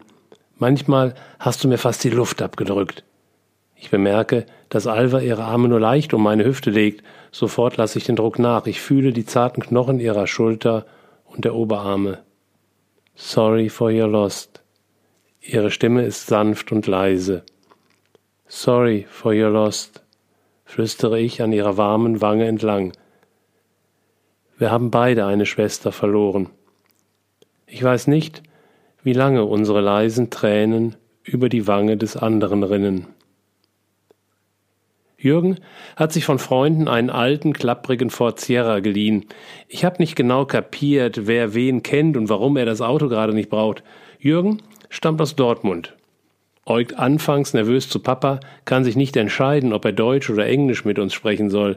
Nach dem Losfahren wirkt er sicherer. Ich mache es mir auf der Rückbank neben Alva bequem. Aus ihrem Rucksack zaubert sie ein Wasser und einen Saft für mich. Ich fühle mich nach dem langen Flug überversorgt, doch das ist unheimlich süß von ihr. Und natürlich proste ich ihr mit einem Orangensaft zu. Auf Martha! Auf Martha! lacht sie mich an und wischt sich eine Träne aus dem Augenwinkel. Papa beginnt Sam auszuquetschen über seine Informationen zum Unfall. Mit Alva komme ich schnell ins Gespräch über die Zeiten, die Martha, sie, Jürgen und Ritsch gemeinsam verbracht haben. Deshalb bin ich hier. Spontan knubbel ich Alva noch einmal, vorsichtig natürlich. Jürgen biegt scharf nach links und fährt eine steile Einfahrt hinauf. Durch die Windschutzscheibe erkenne ich ein eingeschossiges Gebäude, grau, wenige Fenster, zwei Türen. McKay Police Station. Jürgen parkt den Ford vor dem Schild zwischen den drei schwarzen Limousinen. Ich steige aus. In der Ferne erkenne ich einen Supermarkt, dazwischen die vierspurige Straße, über die wir gekommen sind. Gerade fährt ein gigantischer LKW mit seinem Anhänger vorbei. Silberfarbig, mit einem roten Schriftzug, fetter, dunkler Qualm pafft aus seinem Auspuff, der hinter dem Fahrerhaus in den Himmel ragt. Mir schaudert es. Ich schüttel mich und schaue schnell zu Alva. Wirst du mit hineingehen? fragt sie mich. Ich nicke. Jürgen und ich warten dort im Schatten. Sie zeigt zu einer Bank. Lasst euch Zeit. Papa drückt einen messingfarbenen Klingelknopf. Kurz darauf öffnet sich die Tür und ein Polizist in dunkelblauer Uniform erscheint. Er füllt die Tür fast aus, um die 40 Jahre, dunkle Haare im Militärschnitt, braun gebrannt. Sind sie hier wohl alle bei dem Wetter? Er hat die Ärmel aufgekrempelt und reicht uns seine riesige Pranke. Willkommen und sorry for your lost. Allmählich gewöhne ich mich an diesen Satz. Er wirkt ein wenig wie das in den Arm nehmen, wenn ich Freunde treffe. Herzliches Beileid macht mich nervös, nervt. Hier kommt an, dass die Menschen mitfühlen, selbst beim Polizisten. Wir folgen ihm durch einen langen fensterlosen Flur in einen Raum mit sechs Schreibtischen. Überall liegen Unterlagen, Akten zwischen den Computerbildschirmen und Tastaturen. Arbeitsmangel scheinen sie nicht zu haben. Doch ist niemand zu sehen. Entweder haben sie einen Einsatz oder ist es wegen der Mittagszeit. Wir zirkeln um die Arbeitsplätze zu einem kleineren Raum, der sich anschließt. Ausgefüllt durch einen Holztisch mit sechs schlichten Plastikstühlen, ein Fenster, ein flacher Schrank, zwei alte Bilder an der Wand. Hoffentlich lässt er die Tür auf, die Luft ist stickig. Der Stuhl ist hart und unbequem. Der Polizist stellt sich vor, prüft unsere Pässe. Dann erklärt er langsam und für uns verständlich den Ablauf des Unfalls. Mir ist warm, ich drifte weg. Mich interessiert nur die Antwort auf eine Frage. Papa unterbricht ihn manchmal, macht sich Notizen. Wo ist Martha zurzeit? Papas Frage durchdringt meinen Nebel. Ich schaue zu dem Polizisten, der entspannt gegenüber sitzt. Vor sich hat er einen Block mit Skizzen. Die hat er wohl für Papa aufgemalt. Sie ist 100 Kilometer nördlich von hier beim Bezirkskoroner. Was bedeutet das konkret? bohrt Papa nach. Das entscheidet allein der General Coroner. Jede Untersuchung bleibt so lange offen, bis der Unfallhergang zu 100 Prozent geklärt ist. Wir wollen so viel wie möglich lernen. Lernen? Dann sollten Sie nach Europa kommen. Dort haben wir breite Straßen mit so Dingern, die wir Leitplanken nennen. Ich bin im Januar über 4000 Kilometer in Ihrem wunderbaren Land gefahren. Ich betone, ein wunderbares, weites Land mit herzlichen, gastfreundlichen Menschen und einem katastrophalen Straßensystem, auf dem Killermaschinen mit einem Gewicht von mehr als 80 Tonnen unterwegs sind. Ein kleiner Fehler und es ist passiert. Papa ist nach vorne gebeugt, mit dem ausgestreckten Zeigefinger piekst er in Richtung des Polizisten. Mir wird übel. Ich will hier raus, doch ich klebe auf dem Stuhl. Ich versuche, durch das Fenster etwas zu entdecken, das mich ablenkt. Ich verstehe, was Sie meinen. Der Polizist bleibt ruhig. Das ist für Sie sehr schlimm. In unserem Land gibt es große Entfernungen zwischen einzelnen Städten. Viele Straßen sind so wie diese. Doch Sie müssen auch sehen, dass der Unfall an einer unübersichtlichen Stelle geschah. Der Truckfahrer wurde von uns vernommen. Er hat den Camper lange vor dem Unfall gesehen. Wie geht es dem Fahrer? Der Polizist wendet sich zu mir. Er hatte einen Schock und leichte Verletzungen. Inzwischen haben Sie Fotos vom Unfallort? Papas Stimme ist tiefer, er spricht langsamer. Die Berichte sind beim Coroner. Wenn Sie möchten, kann ich Ihnen eine Einschätzung geben. Ich war an der Unfallaufnahme beteiligt. Oh je, jetzt graben Sie sich ein. Das ist Papas Metier. Erklärungen, Skizzen, Fragen, Antworten. Meine kann ich nicht stellen. Ich vernehme ein Surren, folge dem Geräusch. Wie kommt die Klimaanlage plötzlich an die Wand? Und warum funktioniert sie nicht? Es ist unglaublich stickig. Ich nippe an dem Wasser, das warm ist. Papa lässt den Polizisten endlich in Ruhe. Zufrieden wirkt er nicht, eher zappelig. Der Polizist verlässt den Raum und kehrt mit einem Karton zurück. Nach einer Vorwarnung holt er Gegenstände heraus. Wir sollen sagen, was davon Rich und was Martha gehörte. Einiges können wir mitnehmen, manches ist noch beschlagnahmt. Beschlagnahmt? Wie sich das anhört. Martha liegt eingesperrt, 100 Kilometer weg von hier. Ihre Sachen sind beschlagnahmt. Jetzt kocht die Wut in mir hoch. Hey Leute, meine Schwester ist tot. Versteht ihr? Tot. Wir sind hier. Gebt uns ihre Sachen. Sie hat doch nichts verbrochen. Natürlich schreie ich nur innerlich. Jetzt verstehe ich, Papa. Der hat inzwischen die Plastiktüten sortiert. Auf dem Tisch sieht es aus wie nach einem Großeinkauf, bevor alles in die Gefriertruhe wandert. Ich erkenne Marthas Handy, sofort kommen Tränen. Die Scheibe ist zersplittert, der Rahmen verbogen. Es ist. Es ist Matsche. Mein Gott, wie muss Martha ausgesehen haben? Mir wird übel, ich schließe die Augen. Dann spüre ich Wärme auf dem Rücken. Papas Hand. Geht es? fragt er sanft. Ich atme tief, öffne die Augen und nicke. Ich möchte alles sehen, was ihr hier habt, jedes Detail. Wir sortieren, das meiste können wir zuordnen. Was wir mitnehmen dürfen, packen wir ein. Wir sollen es eingeschweißt lassen, da alles nach Diesel riecht. Sonst kann es Probleme bei der Security geben. Unser Schwesternarmband, wenige Schmuckstücke, ihr Tagebuch, etwas Geld. Ich hatte mit einer Kollegin telefoniert. Haben Sie Ihr Amulett gefunden? Oh, wenn Papa nicht wäre. Das Wichtigste. Ich hätte es glatt vergessen. Der Polizist zuckt die Schultern. Karen hätte gerne selbst mit Ihnen gesprochen. Sie hat kurzfristig vier Tage frei und ist zu ihren Eltern gefahren. Ich kann sie anrufen. Das ist okay für Sie, hat sie gesagt. Papa redet lange mit ihr. Sie haben nichts gefunden. Sie schickt morgen noch einmal ein Team zum Wrack. Ich habe ihr von zu Hause aus ein Foto geschickt. Sie sagt, es ist die Nadel im Heuhaufen. Wir sortieren noch ein paar Dinge, Unterschriften, letzte Fragen, verstauen das kleine Häufchen eingeschweißter Habseligkeiten und ich bin froh, dass ich draußen sofort auf Alva stoße. Was nutzen die netten Menschen, wenn alles so weh tut, lähmt und dazu diese stickige Luft? Jürgen taucht auf. Soll ich euch zum Hotel fahren? Durch ein eisernes Tor rollen wir auf ein eingeschossiges Gebäude zu. Ein Motel, wie ich es aus den USA kenne. Flachdach, sechs Eingangstüren, jeweils ein Fenster daneben, davor ein großer Parkplatz mit weißem Kies. Neben dem Haus ein hoher Baum, dessen Äste weit über das Haus ragen. Seitlich am Haus vorbei führt der Weg weiter zu einem kleinen Haus in der Ferne. Jürgen parkt auf dem Platz ganz rechts. Wie sind eure Pläne? Bis zur Celebration haben wir noch Zeit. Jürgen hilft uns, das Gepäck hereinzutragen. Ehrlich gesagt, die Beine hochlegen und durchatmen. Papa lässt sich auf eine Seite des King-Size-Betts plumpsen. Okay, dann kommen wir in zwei Stunden zurück. Jürgen zieht die graue Holztür hinter sich zu. Was denkst du? Ich liege neben Papa, zähle die verstorbenen Mücken an der Decke, nippe an einer Saftschorle. Irgendwas stimmt nicht. Ich will morgen zur Unfallstelle. Jürgen und Alva können uns hinfahren. Sie waren bestimmt schon mal da. Was stimmt nicht? Sie sagen, Ritsch fuhr auf der falschen Spur und ist frontal in den Truck geknallt. Der Truck wog über 50 Tonnen und lag später auf der Seite. Der Grund soll sein, der Fahrer versuchte auszuweichen und ist so auf den Seitenstreifen geraten und umgekippt. Dann hat er also nicht nur versucht auszuweichen, sondern ist tatsächlich zur Seite gefahren. Wie fährst du frontal in einen Truck, der ausgewichen ist? Papa kramt in der Minibar, kehrt mit frisch erlegten Nüssen zurück. Ich muss zum Unfallort. Dann fahren wir morgen hin. Ich starte noch einmal mit meinen Mücken.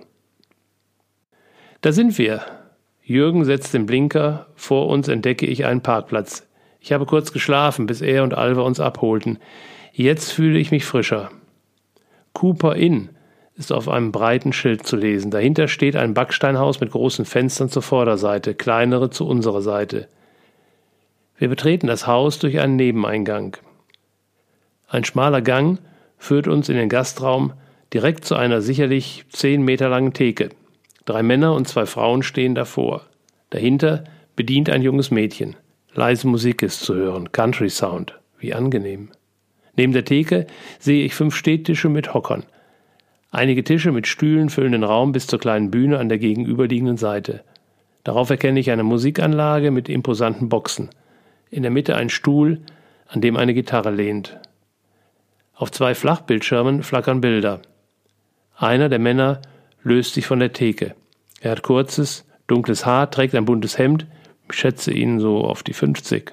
Er streckt mir die Hand entgegen. Hallo, ich bin Mike. Das ist Marthas Schwester, höre ich Annas Stimme von rechts. Stumm greife ich die Hand, spüre Wärme. Unsere Blicke begegnen sich, er legt den Arm um mich. Sorry for your lost. Wir lösen die Umarmung. Mike ist der Bruder von Hank, bei dem Rich lange gewohnt hat, erklärt Alva. Ich blicke mich um. Papa ist im Gespräch mit Jürgen und einem Paar hm, Anfang 30. Jetzt legt er einen Arm um den Mann, die andere Hand legt er auf dessen Hinterkopf. Papas Gesicht wird glatt, weich. In der Brille spiegelt sich die Abendsonne, er spricht mit dem Mann. Ich spüre eine Berührung am Arm. Alva nimmt mich mit in Richtung Bühne. Das ist Marthas Schwester. Eine ältere Frau steht vor mir, ein fester Blick in die Augen, eine warme Hand. Sorry for your lost. Wir sind stolz, dass ihr gekommen seid. Wir haben Martha und Rich so sehr geliebt. Es ist Margret, die Leiterin des Bistros, in dem Alva und Martha gearbeitet haben. Sie erzählt, dass Martha bereits drei Wochen nach ihrem Start begonnen hat, neue Bedienungen einzuarbeiten. Wie energisch sie auf Qualität geachtet hat und dabei immer freundlich blieb. Ja, so kenne ich sie. Sie sammeln im Bistro Geld für Martha und Rich seit dem Unfall. Inzwischen sind rund 30 Gäste gekommen. Ich setze mich mit Papa zu Jürgen. Alva steht mit einem älteren Paar auf der kleinen Bühne. Alles gut? Ich liebe diese tiefe Stimme. Seine Hand streicht über meinen Rücken. Ich lege den Kopf auf seine Schulter. Danke, dass du mich mitgenommen hast, Papa. Ein Mann bringt einen Mikrofonständer, da erkenne ich Martha auf einem der Bildschirme. Jürgen bemerkt meinen Blick. Sie haben Filme zusammengeschnitten, deshalb wollten wir auch ein paar Kindheitsbilder von euch haben. Ah, da war so viel die letzten Tage. Stimmt. Alva hatte mir eine E-Mail gesendet. Der Raum füllt sich weiter.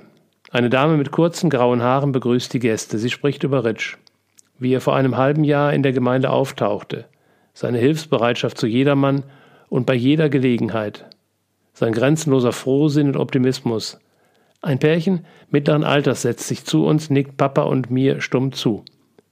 Die Frau fordert jetzt weitere Anwesende auf, nach vorne zu kommen und Geschichten zu erzählen. Nach einem Moment erhebt sich Alva. Ich möchte euch verraten, wie ich Martha kennengelernt habe. Drei Wochen nach meiner Ankunft in Australien trampte ich nach Ellie Beach. Dort fand ich ein Hostel. Sie hatten noch genau ein Bett in einem Vierbettzimmer frei so bin ich auf das Zimmer. Ein Bett war wohl besetzt, jedenfalls lagen wild durcheinander Anziehsachen und diverser Plunder drauf, als hätte jemand seinen Koffer ausgekippt. Oh je, ein Messi, dachte ich, da ging die Tür auf. Hi, ich bin Martha, lachte mich ein strahlender Stern an. Sie sprudelte über ihre ersten Tage in Australien, ihre Begegnungen, ihre Familie. Dann erwähnte Martha aus heiterem Himmel, weißt du, ich sehe manchmal Dinge, die andere Menschen nicht sehen. Mein Blick ging auf die Literflasche Rotwein neben dem Bett und ich dachte, und Alki ist sie auch noch. Wir unterhielten uns bis in die Nacht und haben uns von diesem Tag an bestens verstanden. Nach drei Wochen trennten wir uns. Martha zog es in den Norden, mich südlich. Einen Monat später haben wir uns zufällig hier wiedergefunden. Australien ist manchmal klein. Von da an waren wir unzertrennlich bis Alva wendet sich kurz ab, greift wieder das Mikro, bis sie mit Rich aufbrach zu ihrer letzten Tour. Weitere Freunde gehen nach vorne. Jeder hat seine Geschichte. Über Rich, über Martha, über die beiden. Zwischendurch gibt es Musik, mal live, mal vom Band. Die Bilder auf den Monitoren laufen in Dauerschleifen. Wo ich hingehe, werde ich begrüßt. Ein paar Worte, alle herzlich. Ich fühle mich wohl. I am sorry for your lost. Heute Abend kann ich trauern, ohne zu leiden. Zu Hause fühlte ich mich manchmal, als würde der Boden unter mir versinken. Ich habe genug mit mir zu tun, da brauche ich keine Menschen, die mir das Gefühl geben, ich müsste mich um sie, um ihr Mit- oder Beileid kümmern.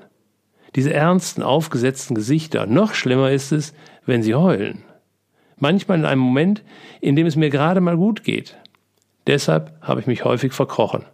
Mit Papa konnte ich auf dem Flug darüber sprechen. Ihm ging es genauso. Bei ihm war es, glaube ich, noch schwieriger. Er hat die ganzen Telefonate geführt und das alles viel öfter gehört. Er spricht nicht darüber. Mit wem auch? Wer sollte ihn denn verstehen? Er hat kaum Freunde. Ich weiß gar nicht, wie er das überhaupt macht. Seit seine Freundin Yvonne vor sieben Jahren auszog, lebt er allein.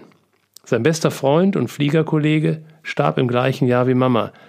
Meine Augen wandern über sein Gesicht, er bemerkt mich nicht. Ich habe noch nie darüber nachgedacht. Er kennt sehr viele Menschen, doch Freunde wie ich hat er eigentlich gar nicht. Dennoch hatte ich nie den Eindruck, dass er sich einsam fühlt. Er schaut zu einem der Monitore, doch sein Blick geht in die Ferne dahinter. Traurig sein ist ein anderes Gefühl als einsam sein, oder? Auf dem Bildschirm laufen Bilder von Martha im Café. Danach von ihrer Tour im Januar mit dem Wohnmobil, als Papa hier war. Martha hat Papa geliebt. Mama sagte oft, Martha ist ein Papakind. Ich glaube, so war es. Sie haben sich ohne Worte verstanden. Mit Mama haben wir uns oft gezofft, mit Papa ganz selten. Und wenn, dann ich. Papas Lachen holt mich aus meinem Tagtraum. Er unterhält sich lebhaft mit einer jungen Frau, sie strahlt. Diese Feier ist unfassbar. Ja, hier fließt auch mal eine Träne. Doch hier darf auch gelacht werden. Es ist fast so, als würden Martha und Ritsch durch die Geschichten, die Menschen und die fröhliche Musik wieder lebendig. Zu hören, dass die beiden hier geliebt wurden, wärmt mein Herz.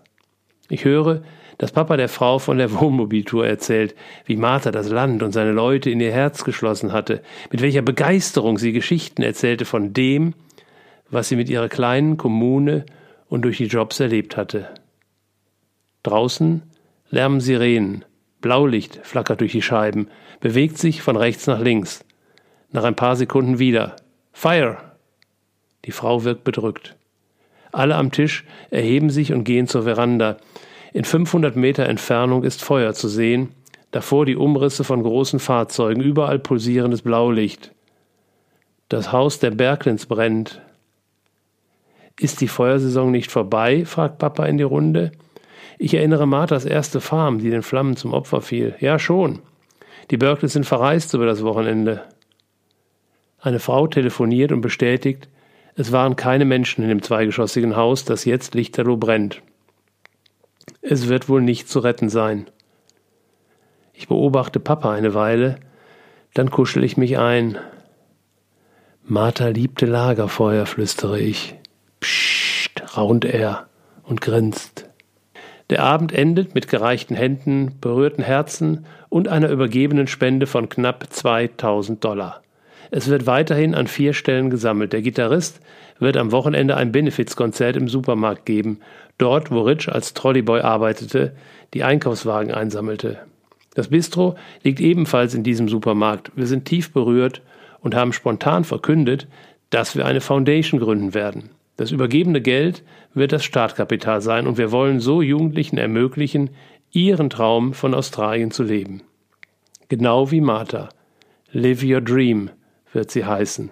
Wir sind begeistert von der Idee und erhalten viel Beifall. Auf dem Parkplatz vor dem Hotel nehmen Papa und ich noch einen Absacker. Jürgen und Alva sind bereits weitergefahren. Es hat sich wirklich gelohnt, hierher zu kommen. Ich habe sowas noch nicht erlebt, nicht einmal gehört. Einfach anders. Ja, eben ganz wie Martha. Die Gläser klingen in die Stille der Nacht. Auf Martha. Wir haben die Stadt hinter uns gelassen. Jürgen fährt. Papa sitzt schweigend neben ihm. Die zweispurige Straße führt mit sanften Kurven nach Norden. Ich schaue zu Alva. Sie hat die Augen geschlossen. Ob alle Schweden so blass sind? Ich blicke wieder nach vorne. Es irritiert mich jedes Mal, dass Papa auf der falschen Seite sitzt, also eigentlich auf der richtigen, auf der er sitzt, solange ich mich erinnern kann. Als wir noch komplett waren, wir vier. Papa saß immer vorne links, Mama daneben. Nur hatte er da ein Lenkrad, hier eben nicht. Es schüttelt mich, ich schaue zur Seite, studiere die Bäume. Wenige Autos kommen uns entgegen. Die Straße ist minimal breiter als die Autos es gibt, keine asphaltierten Standspuren, nur drei Meter Schotter. Anfangs standen dahinter vereinzelt Häuser, jetzt wechselt die Landschaft zwischen endlosen Wiesen und kleinen Baumgruppen.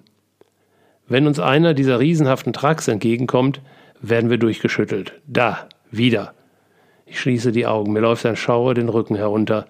Leise Dudelmusik kommt aus dem Radio. Alle schweigen. Die Luft ist warm, schwer, zäh.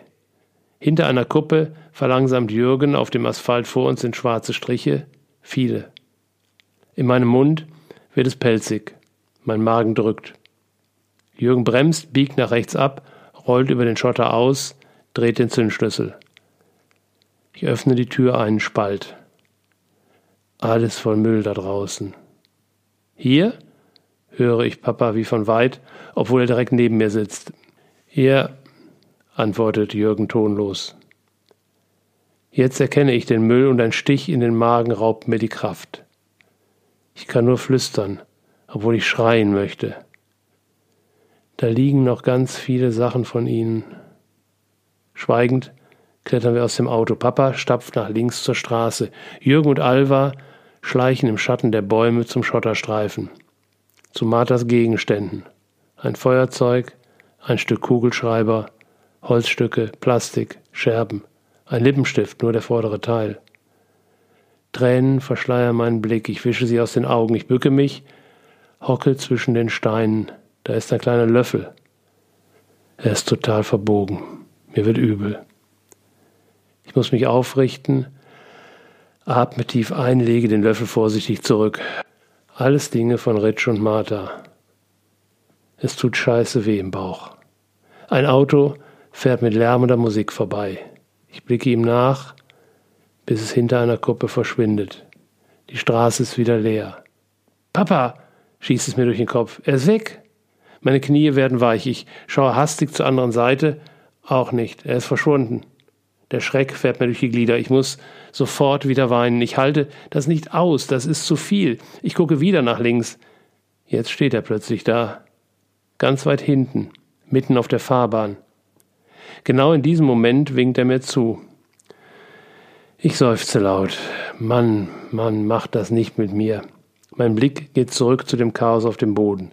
Es ist sinnlos zu suchen. Wonach suchen wir auch? Es tut weh, deine Sachen hier so zu sehen. Alles kaputt achtlos im Staub verstreut, wie Müll, den die Leute weggeworfen haben. Ihr wart doch schon weg, bereits am Meer. Verdammt, warum seid ihr umgekehrt? Tränen fluten durch meinen Körper. Komm. Seine sanfte Stimme richtet mich auf. Ich spüre Papas Hand auf dem Rücken. Ich drehe mich zu ihm, schaue in sein Gesicht, in seine klaren, blauen Augen. Mein Oberkörper vibriert noch. Papa, hier liegen noch so viele persönliche Sachen, es ist schrecklich. Ja, Lotta. Das wurde aus dem Auto geschleudert, Taschen und Koffer sind zerstört und der Inhalt verteilt. Doch schau, Sie haben das meiste zusammengekehrt und entfernt. Es sind doch nur noch Kleinigkeiten. Wie kann er nur so ruhig sprechen? Ja, aber es sind Ihre Sachen, Papa. Das macht mich so traurig. Ich weiß, Lotta. Doch die Polizei hat uns die persönlichen Dinge gegeben. Hast du hier noch etwas gefunden? Ich schüttel stumm den Kopf. Der Anhänger, Papa. Der wird hier nicht liegen. Wenn Martha ihn nicht getragen hat, weil er mal wieder brannte, hatte sie ihn sicherlich in der Tasche oder in ihrem Schmuckkistchen. Sie werden noch mal im Auto suchen und ihn finden, wirst du sehen. Es kommt selten vor, dass ich Papas Worten nicht glaube. Wo ist dein Anhänger? Kommt, Leute, das reicht. Wir brauchen Luftveränderung. Papa dehnt seine Arme nach hinten, reckt sich und zeigt Richtung Auto. Jürgen und Alva tappen neben uns, einer käsiger als der andere. Jürgen traut sich zu fragen, Hast du etwas herausbekommen? Papa mustert ihn kurz. Zu viel, erkläre ich dir unterwegs. Ich weiß nicht, ob ich es wissen will. Behaltet euer Geheimnis ruhig für euch. Wir steigen schweigend ein, die Stimmung ist auf dem Tiefpunkt. Ich spüre einen Stein, nein, eher einen Felsblock in meinem Bauch. Jürgen startet den Motor, die Musik dudelt los. Wohin? Kannst du uns zum Hotel bringen? fragt Papa und schaut über die Schulter zu mir. Ich weiche seinen Blick aus und schaue zu Alva. Sie sitzt in sich gefallen neben mir, den Blick zum Boden gerichtet. Ja, gerne. Die Fahrt dauert elendig lange. Ich möchte schlafen, mit einem Stein im Bauch unmöglich. Ich öffne die Augen, als der Motor verstummt.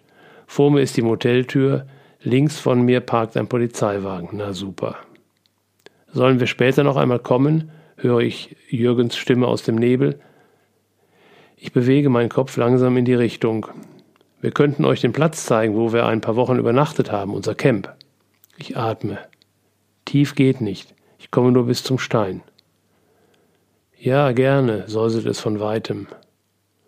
Ohne mich umzudrehen, torkel ich die wenigen Schritte zur Tür. Papa taucht auf, öffnet die Tür. Ich taumel in den Raum, sehe das Bett vor mir, lasse mich fallen. Tränen brechen aus mir heraus, still, in Wellen, sanft fließend, warm. Ich verschwinde endgültig im Dunst.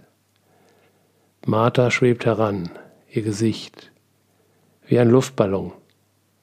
Ich höre ihre Stimme laut und deutlich. Hi Schwester, alles wird gut. Ich höre ihr glucksendes Lachen. Weitere Bilder ziehen vorbei, der Nebel holt sie ein und umhüllt sie sanft. Hallo Süße, meine Wange wird gestreichelt. Jürgen und Alva sind da. Ich öffne die Augen. Alles bunt. Ich realisiere, wo ich bin. Wie spät ist es? Meine Kehle fühlt sich an wie Schmirgelpapier. Kurz nach fünf. Mit Alva, Jürgen, Pizza und Getränken verlassen wir wieder den Ort. Auf derselben Straße, diesmal in die Gegenrichtung. Nach einigen Kilometern verlässt Jürgen die Hauptstraße. Über einen leeren Parkplatz geht es in einen Feldweg, leicht bergab. Links ein Maisfeld, rechts ein Stoppelfeld. Nach 100 Metern erreichen wir eine Wiese, dahinter ist ein Fluss erkennbar. Jürgen parkt das Auto am Ende des Weges. Wir steigen aus, bummeln über das Gras zum Ufer. Das Wasser fließt ohne Eile. Auf der anderen Seite steigt das Gelände sanft an. Felder, Wiesen, auf der Kuppe Wald. In der Ferne sind Häuser erkennbar. Vielleicht eine Farm? Alva breitet eine Decke aus. Wir setzen uns vor das Schilf. Das war unser erstes Camp. Hier haben wir mit den drei Wagen jede Nacht gestanden. Wenn wir mit den Jobs fertig waren, sind wir sofort hierhin. Papa lässt sich nach hinten fallen, liegt jetzt auf der Wiese, die Augen geschlossen. Er seufzt halblaut, mir läuft ein Schauer über den Rücken. Dann richtet er sich plötzlich wieder auf. Martha?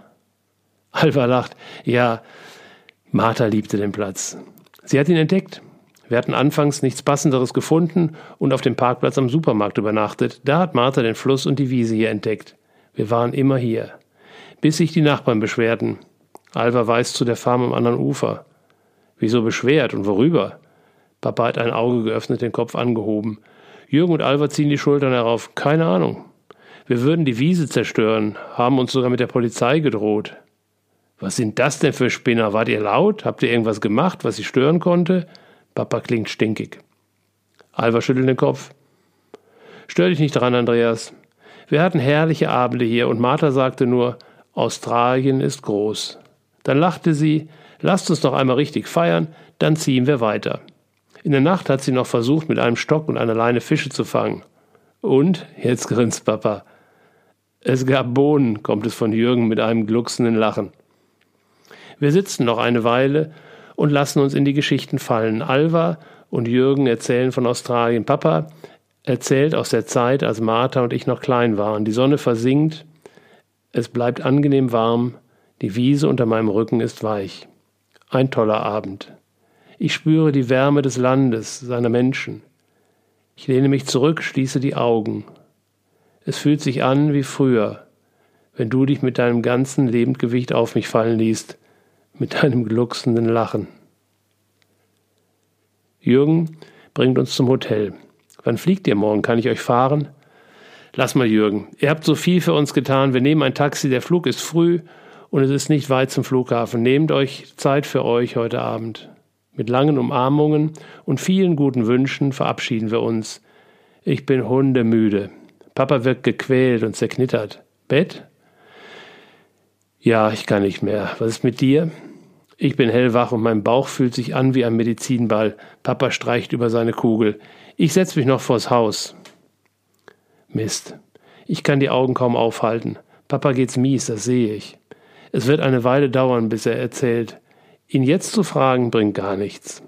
Da warst du geschickter. Bei dir hat er sofort erzählt. Und du wärst auch jetzt nicht müde und könntest mit ihm rausgehen. Mist, du fehlst. Mir, ihm. Leg dich hin, höre ich noch, dann bin ich weg. Ein surrendes Geräusch gerät in meinen Traum und lässt mich aufwachen. Es ist dunkel im Zimmer, das Bett neben mir leer. Die große Uhr über dem Kühlschrank zeigt ein Uhr. Mittags oder nachts? Ich überlege, es muss nachts sein. Wo ist Papa schon wieder? Ich quäle mich aus dem Bett zur Eingangstür. Sie ist ein Spalt geöffnet, Licht scheint von draußen durch, ein Kissen steckt darin. Vorsichtig drücke ich gegen die Tür. Es geht schwer. Jetzt kann ich den Kopf durchstecken, ich höre die Grillen. Direkt rechts von mir sitzt Papa auf dem Boden, die Füße lang ausgestreckt, sein Gesicht kann ich nicht erkennen, die Schultern beben. Mit einer Hand halte ich die Tür auf, mit der anderen berühre ich ihn ganz vorsichtig. Hallo Papa, flüstere ich. Er dreht sein Gesicht langsam hoch zu mir, und ich brauche einen Moment, das zu verarbeiten. Er weint nicht, er schüttelt sich vor Lachen. Erst leise, dann prustet er laut heraus. Ich erkenne, dass er in der rechten Hand eine Flasche Wein hält. Oh je, Bist du betrunken? Ist egal, Hauptsache dir geht's gut. Eben nicht, schnauft er mit einem neuen Anfall heraus. Er braucht ein paar tiefe Atemzüge und beruhigt sich. Du schliefst in Sekunden. Ich war jedoch hellwach. Mein Verstand fuhr Achterbahn und ich versuchte, die vielen Eindrücke in seine Schubladen zu bekommen. Mein Bauch drückte in alle Richtungen. Ich vertrage kein Brot, Pizza, Bier. Warum habe ich nie erforscht? Die Hefe vielleicht? Und warum esse ich dann Pizza und trinke auch noch zwei Bier dazu? Es war wohl die Marter-Gedächtnisrunde am Fluss. Ich ärgerte mich über mich selbst. Ich habe es mit Wasser versucht, bin einmal um den Block gelaufen, der Blähbauch bieb. Ich sah echt schwanger aus im Spiegel. Es gab noch Rotwein in der Minibar. Leise, um dich nicht zu wecken, machte ich mich mit der Flasche und einem Glas nach draußen. Vor der Tür stand ein einsamer Stuhl. Ich versuchte mich hinzusetzen, keine Chance, weil mein Bauch dadurch eingeklemmt wurde. Ich holte mir ein Kissen aus dem Zimmer, du schlummertest wie ein Baby. Er gluckst noch etwas nach. Mit dem Kissen im Rücken setzte ich mich auf den Holzboden, eigentlich lag ich mehr. Rechts neben mir die Flasche Rotwein, das gefüllte Glas in der Hand. Der Parkplatz vor dem Zimmer nebenan war frei. Vor dem folgenden parkten der blau-weiße Polizeiwagen und das Polizeimotorrad. Ich folge seiner Hand und sehe die Fahrzeuge. Der Polizeiwagen war mir bei unserer Ankunft bereits aufgefallen. Alles war ruhig. Dort hinten in dem Restaurant war noch Licht, Hundegebell, Zikaden, der Mond war zu sehen und die Sterne. Ich versuchte tief einzuatmen, ging nicht. Mein eingezwängter Bauch quälte mich. Ich ließ mich noch ein Stück tiefer rutschen, ein Schluck Rotwein. Irgendwann wurde es besser. Mein Verstand gab allmählich Ruhe. Ah, mit einem Mal tauchten Scheinwerfer auf. Ein Auto fuhr langsam auf mich zu, bog in die Einfahrt neben mir ein. Ich wollte mich aufrichten, doch das ging nicht. Eine junge Frau und ein junger Mann saßen in dem Auto. Sie schauten sehr konzentriert nach vorne heraus, die Nasen vor der Scheibe. Ich vermute, weil sie die Zimmernummer ablesen wollten. Die Frau nickte und der Motor verstummte. Die Beifahrertür öffnete sich. Der Mann stieg aus, schaute noch einmal kontrollierend auf die Hausnummer. Ich lag hier, ganz ruhig und still, froh meines Lebens. Dann glitt sein Blick nach links zu den Polizeifahrzeugen. Ich meinte zu sehen, wie er zuckte. Ein erstes Grinsen huschte in mein Gesicht. Er wandte sich zurück zu der Frau. Sie stand zwischen ihm und mir, so entdeckte er auch mich einen langhaarigen Typen, der im Halbdunkeln dort auf dem Boden kauert, halb liegend, halb sitzend, neben sich eine Flasche und das Glas in der Hand. Du hättest sein Gesicht sehen müssen. Papa gluckst wieder. Er wandte den Kopf ab, sprach leise zu der Frau. Sie räumten in rekordverdächtiger Geschwindigkeit ihr Auto aus, verschwanden in ihrem Zimmer. Ich konnte mich gerade noch zurückhalten, bis sie die Tür geschlossen hatten. Natürlich mit Schloss und Kette. Sorry, damit habe ich dich wohl geweckt. Es tut mir leid. Er prustet wieder, diesmal stimme ich ein. Du musst die Szene mal von oben betrachten, wie die Vorfahren nach links und rechts gucken. Er giggelt immer noch. Mit von oben meinst du so wie Martha jetzt guckt, grinse ich? Jep, würde mich nicht wundern, wenn sie ihre Finger im Spiel hatte. Die weitere Nacht verläuft ruhig und wir erreichen pünktlich den ersten Flug. Sag mal, können wir unseren Plan noch einmal durchgehen? Er hat den Kopf auf die gefalteten Hände gestützt. Außer dem Coroner steht nichts mehr an. Deshalb frage ich mich, was er meint. Klar. Wir wollen ja nach der Landung in Brisbane zu dem Coroner fahren. So war dein Plan, oder? Ah, er will sich rauswinden. Hm. Ich brauche eigentlich kein Gespräch mehr. Ich habe für mich alles geklärt und ich bin bereit, nach Hause zu fliegen. Ich habe aber nicht alles geklärt, Mist. Sicherlich würde ich gern mehr von Marthas Traumland, besonders den Menschen sehen, ihre Lieblingsplätze besuchen, den Strand, an dem sie den letzten Tag mit Ritsch verbracht hat. Vielleicht auch die Farm finden, die abgebrannt ist und gerade wieder aufgebaut wird. Doch ich glaube, das machen wir mal in ein paar Jahren, wenn wir mehr Abstand haben. Ich atme tief. Doch, ich habe noch eine wichtige Frage und deshalb müssen wir mit ihm sprechen. Papa sieht zufrieden aus, ich will ihn nicht unnötig beunruhigen, Jetzt fällt mir ein, er hat gar nicht erzählt, was er an der Unfallstelle entdeckt hat. Was hatte er gesagt? Er hatte genug gesehen? Nein, seine Worte waren zu viel. Ich schaue durch das kleine Fenster. Doofes, weites, sandiges Land. Reisen möchte ich hier nicht. Ich würde ständig an dich denken. Es ist dein Land. Ich weiß nicht, ob ich überhaupt noch einmal hierhin möchte. Ich habe nur noch eine Frage. Dann können wir nach Hause fliegen. Was hattest du an der Unfallstelle herausgefunden? Er versucht, meinem Blick auszuweichen. Du sagtest sowas wie zu viel. Erst wollte ich es nicht wissen, doch jetzt glaube ich doch. Papas Augen wandern über mein Gesicht. Ich runzel die Stirn. So schlimm? Nein, nicht wirklich. Er rollt die Schultern, lehnt sich zurück. Der Polizist hatte uns den Ablauf erklärt und es klang schlüssig. Und auch wieder nicht. Wenn ich kein klares Gefühl habe, muss ich zu dem Platz, zu dem Ort. Da sehe ich mehr und finde meist das, was mir hilft. Ja, so kenne ich ihn. Manchmal ist es unglaublich, was er zufällig entdeckt. Ich bin also erstmal in die Richtung gelaufen, aus der der LKW kam, also rund 200 Meter zurück bis zur nächsten Kuppe, bis zu dem Punkt, von wo aus der Truckfahrer das erste Mal bemerkt haben muss, dass ihm der Van auf seiner Spur entgegenkam. Ich wollte sehen, kann man das überhaupt so schnell erkennen, dass er auf der falschen Spur fährt? Entgegenkommende Fahrzeuge erlebt der Fahrer ja alle Minuten, Stunde für Stunde, Tag ein, Tag aus. Wow, Papa hat sich echt Mühe gegeben. Auf solche Gedanken bin ich nicht gekommen. Zu der Zeit habe ich im Müll gestochert. Doch er hat natürlich recht. Schwer zu sagen auf diese Entfernung, doch in dem Moment tauchte ein Pkw in der Ferne auf und näherte sich. Stimmt, den habe ich auch gesehen, erinnere ich mich, und muss über mich selbst lachen, denn danach war er plötzlich weg. Papa schaut irritiert. Ach egal, erzähl. Hm, war schwer zu sagen, wann es mir auffallen würde, dass der auf der falschen Seite fährt. Ich bin dann den Weg auf der Straße zurückgelaufen bis zu den ersten schwarzen Strichen in der Mitte der Fahrbahn. Sie führten im flachen Winkel nach rechts in den Schotter, die Bremsspuren des Trucks. Papas Augen wandern wieder über mein Gesicht. Okay, irgendetwas ist doch in den Büschen. Einen Meter weiter enden die schwarzen Striche aus der Gegenrichtung, vielleicht fünf Meter lang, sie treffen auf die anderen. Papa legt eine Pause ein. Ich verstehe nicht, was bedeutet das denn? Er holt Luft. Ritsch muss noch gemerkt haben, was passiert und hat gebremst. Das beweisen die Spuren. Und Martha? Sie wird geschlafen haben, Papa. Du weißt doch, Martha hat immer gedöst als Beifahrer. Der Schreck fährt mir durch die Brust. Ich spüre wieder Tränen. Sie hat geschlafen, oder?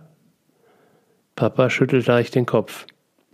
Der Tragfahrer sagt, er habe gehupt.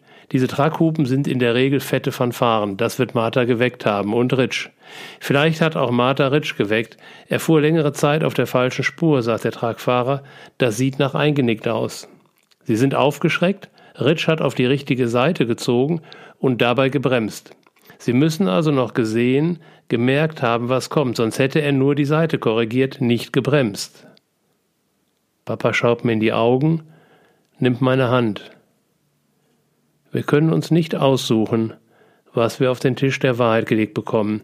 Mir wäre lieber, ich hätte keine zweiten Bremsspuren gesehen, dann hätte ich die Illusion halten dürfen, dass sie einfach schlafend vor die Wand des Trucks knallten. Wäre nur einer zur anderen Seite ausgewichen, wäre wenig passiert. Doch so haben sie sich gegenseitig abgeschossen. Zwei Tonnen Stahl trafen 60 Tonnen Stahl. Die beiden haben verloren. Wieder laufen Wellen durch meinen Körper, die Tränen fluten meine Augen. Meine Stimme zittert. Du meinst, Martha hat das alles gesehen, mitbekommen? Nein, nicht wirklich. Er drückt meine Hand. Das waren nur ein, zwei Sekunden, das reicht nicht aus. Papa, ich möchte mit dem Coroner sprechen. Ich will wissen, wie Martha gestorben ist. Musste sie leiden oder war sie sofort tot? Ja, verstehe ich. Wir rufen ihn an, wenn wir gelandet sind. Nach der Landung checken wir unser Gepäck für den Weiterflug ein. Wir finden ein Restaurant. Wenige Tische sind besetzt, es bietet durch große Scheiben einen Blick auf das Rollfeld. Drei Flieger parken dort und werden versorgt. Wir entscheiden, dass Papa telefoniert, ich bin zu nervös. Er bummelt zu einem freien Tisch, das Handy am Ohr. Ich versuche zu lesen, doch ich finde keine Ruhe. Es dauert, bis er endlich zu mir kommt. Sein Blick wird klar, wach. Kann ich auch etwas zu trinken haben? Da steht eine Flasche für dich.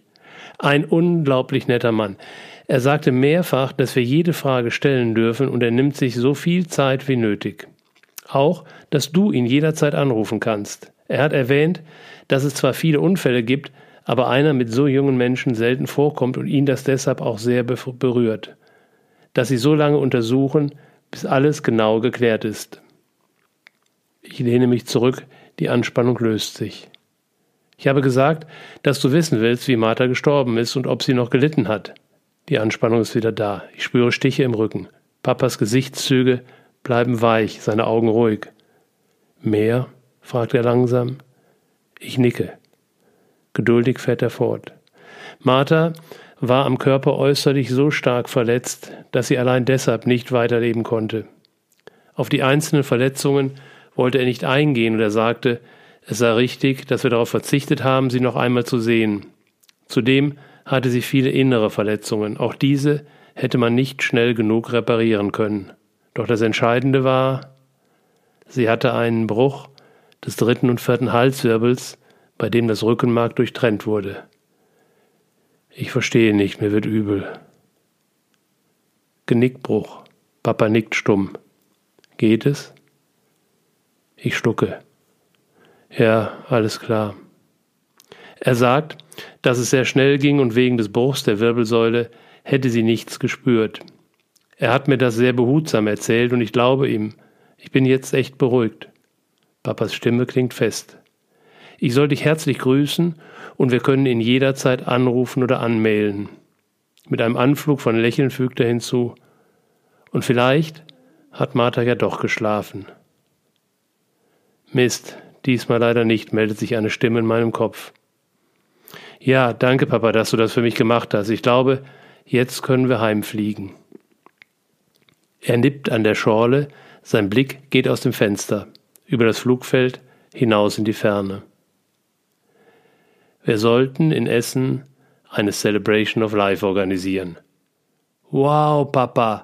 Ja, das ist es. Mich reißt es aus dem Sitz. Das ist ja wohl obercool. Neben mir sitzt Papa und strahlt. Es ist dieses Lachen, das bis zu den Augen reicht, das die Partie um die Augen mitnimmt. Ein Britzeln fährt mir den Rücken herauf. Für einen Moment spüre ich eine Berührung an den Schultern. Irritiert drehe ich mich um. Niemand steht hinter mir. Als ich wieder zu Papa schaue, grinst er wie ein Honigkuchenpferd. Was ist jetzt, gluckse ich. Sein fettes Lachen ist ansteckend. Er nickt mit dem Kopf in die Richtung hinter mir. Was denn, Papa? Ich sehe nichts. Dort gibt es Axt. Immer noch Bahnhof. Martha hat noch ein Geschenk für dich zum Geburtstag. Wie jetzt? Am Ende unserer Tour erwähnte sie, dass du diese Boots so liebst. Sie gab mir Geld und ich sollte sie am Flughafen für dich kaufen. Durch mein Flugchaos habe ich das allerdings vergessen. Lachend greift er meine Hand und wir gehen Schuhe shoppen. Es werden sogar zwei Paar.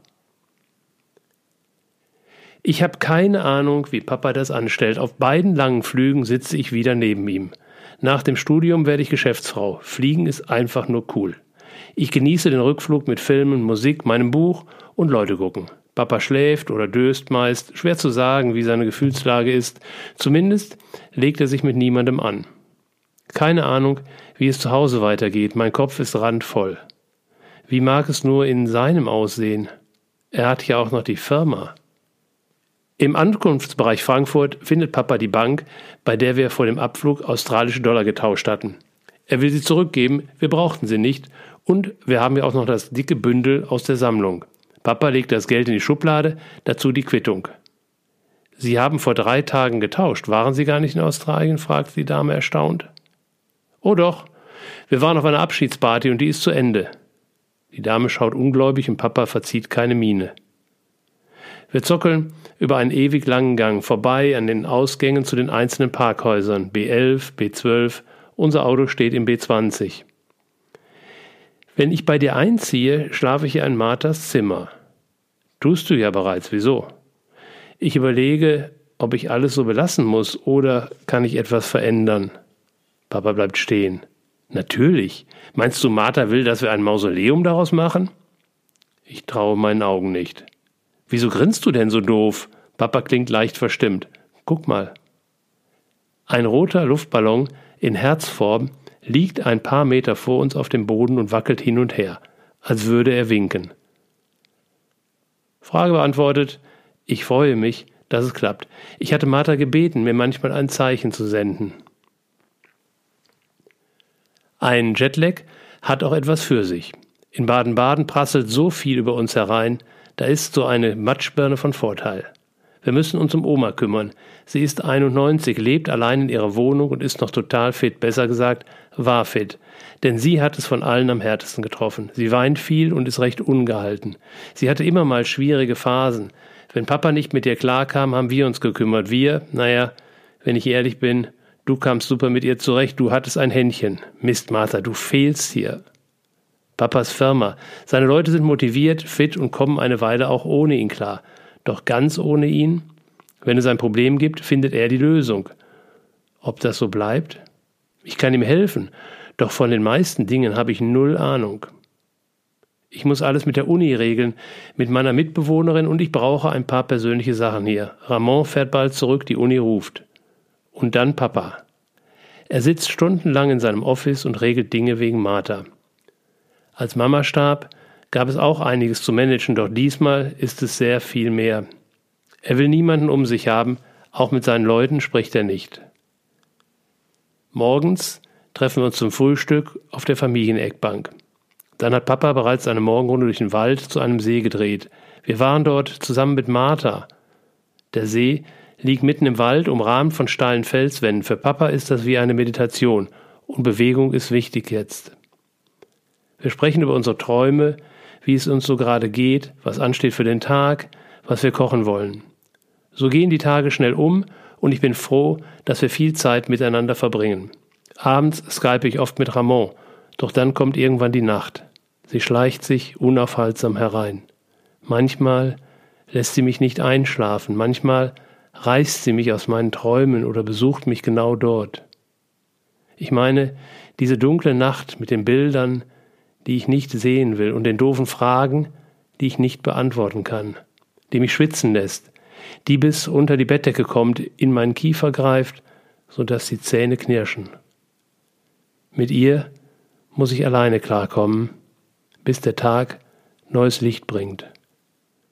Vorschlag. Papa nippt an seinem Kaffee. Du hast dein Urlaubssemester geklärt, richtig? Wann endet es?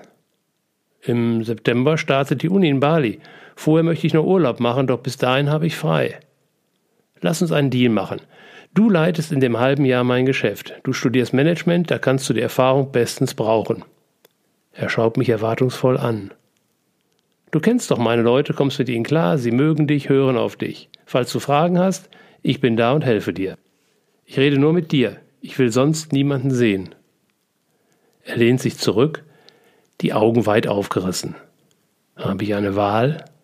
Irgendwie habe ich mit so einer Idee gerechnet, denn die letzten Tage liefen ja bereits so, doch so ganz alleine. Okay, doch du musst mir wirklich helfen, denn mit ganz vielen Dingen kenne ich mich nicht aus und ich versuche die Stimmung in seinem Gesicht abzulesen. Ich möchte unbedingt Urlaub machen, bevor die Uni startet. Vielleicht kommt Ramon mit. Bali ist ein super Surfparadies. Er versucht, sich nichts anmerken zu lassen. Ich möchte mir Zeit für die Trauerarbeit nehmen. Bis zum Sommer bin ich wieder fit. Überhaupt Trauer. Solange du hier bist, hat sie Vorrang. Wir nehmen uns die Zeit, die wir brauchen. Wir schaffen das. Falls nötig, holen wir uns Profis. Keine Freunde oder Familienmitglieder, nur wir. Wir trennen Geschäft und Privat. Wenn wir hier sitzen, sind wir privat. Wir richten dir das zweite Büro ein, dort kannst du wirken. Sofern du Hilfe möchtest, treffen wir uns in meinem Büro. Vielleicht planen wir eine tägliche feste Zeit dafür ein. Was meinst du? Ich muss grinsen. Er hat alles perfekt durchdacht. Das zweite Büro ist ideal. Es liegt neben der Wohnung und hat einen separaten Eingang. Einwandfrei, Papa. Er lacht und wir geben uns klatschend eine High Five. Wie läuft es mit Australien? Ich komme voran. Die Zeitverschiebung ist hinderlich. Es gibt viel zu tun. Kontakte zur Botschaft, Polizei, Coroner. Die Überführung wird dauern. Ich schätze, dass die Beerdigung in vier Wochen sein kann. Dadurch wird sie nicht ganz so emotional, hoffe ich. Grab kaufen, Beisetzung organisieren, die Celebration planen. Da bist du dabei, oder? Klar, beim Gedanken an den Friedhof wird mir kotzübel, doch die Celebration, das fühlt sich besser an. Er fährt fort. Versicherungen, laufende Verträge von Martha, Klärung der Erbschaft. Was? Formsache. Abrechnung der letzten Jobs von Martha in Australien mit Arbeitgebern, mit dem australischen Finanzamt, Gründung der Martha Böck Foundation, Transfer der gesammelten Spenden. Puh, das klingt viel. Brauchst du Hilfe? Er griemelt. Nope, danke. Jobsharing. Heute ist es soweit, wir fahren nach Essen. Die Erinnerung an die Beisetzung von Mama ging oft durch meinen Kopf. Wir wollen nicht noch einmal diese unwirklichen Szenen mit der Mischung aus ehrlicher und gut gemeinter Anteilnahme am Grab erleben. Begegnungen, die mehr Belastung sind als Hilfe. Lieber eine Feierlichkeit in der Trauerhalle zum Grab gehen und gut ist. Die Celebration, die wir in Australien erlebt haben, die war so anders. Schön, dass wir für morgen unsere eigene organisiert haben, nur mit geladenen Freunden. Zur Beerdigung kann kommen, wer will, auch die Idioten. Die angeblichen Freunde von Mama, die uns damals verklagt haben. Papa sagt, zu einer Beerdigung lädt man nicht ein, da darf jeder kommen. Eine Freundin von Martha wird Orgel spielen. Karin, eine Patentante und Laienpastorin, wird die Feierlichkeit leiten. Ich möchte eine Ansprache halten. Papa wird keinen offiziellen Part übernehmen. Wir brauchen ihn auf der Bühne bei der Celebration. Wir parken neben der Trauerhalle, bleiben noch im Auto. Er wirkt gefasst. Ob das auch so ist? Ich frage nicht. Ich bin nervös. Die Trauergäste sammeln sich. Wir steigen fünf Minuten vor Beginn aus, gehen auf den Eingang der Halle zu, müssen uns einen Weg durch die Menge bahnen. Die ersten versuchen Papa anzusprechen. Er reagiert nicht, geht stur zur Tür. Ich bleibe dicht neben ihm. Wir werden eingelassen. Erstmal durchatmen. Wir sind unter uns. Die Gäste müssen noch warten. Letzte Absprachen zwischen denen, die einen Part übernommen haben. Oma kommt mit zwei Begleitern herein. Sie wirkt heute noch kleiner. Das Orgelspiel beginnt. Die Türen öffnen sich. Es geht los. Schauer durchlaufen mich immer wieder. Ich bin berührt und doch klar und seltsam ruhig, als würde mir jemand die Hände auf die Schultern legen. Karin beginnt, dann tritt die erste Freundin nach vorne, sichtlich nervös, sie spricht mit dünner Stimme. Papa hat sich zurückgelehnt, wirkt völlig entspannt und schaut sie an. Jetzt spüre ich Wärme in mir aufsteigen, Güte, Dankbarkeit, Kraft, Manuela spricht weiter. Sie wird ruhiger, ihre Stimme kräftiger. Wir haben es geschafft. Die Feier war ergreifend, alle haben sich gut gehalten, besonders Papa. Ich glaube, er hat auch geweint, doch wirkte er geduldig und stabil und um ihn mache ich mir keine Sorgen, eher um Oma. Meine Rede war, wie ich sie mir gewünscht hatte. Das war ich dir schuldig. Einer von uns hat immer gesprochen, wenn es eine Versammlung in der Schule gab. Manchmal war es ein regelrechter Wettkampf. Der Weg zum Grab führt uns quer über den Friedhof. Unterwegs entscheidet Papa um. Wir werden die Beileidsbekundungen am Grab doch entgegennehmen. Es ist unser Job, sagt er. Wir sind da. Karin spricht neben dem Loch, die Urne wird eingelassen. Ich weine. Papa tritt vor, dann ich. Mir kommt dieser letzte Gang unwirklich vor. In Filmen sieht man Menschen zusammenbrechen. In mir ist überhaupt keine Regung. Auch Papa wirkt eigenartig stabil und klar. Wir stellen uns etwas seitlich. Die ersten kommen auf uns zu, wieder ein Schauer, diesmal fühle ich Hände an meinen Oberarmen. Dann geschieht das Unglaubliche. Jeder, der zu uns kommt, gibt uns stumm die Hand. Papa nimmt die meisten kurz in den Arm. Einige scheint er fest zu drücken, als würde er ihnen Trost spenden, nicht umgekehrt. Ich schmunzle, das ist überhaupt nicht seine Art. Er Martha-like. Hey Leute, halb so schlimm, das Leben geht weiter, würdest du sagen.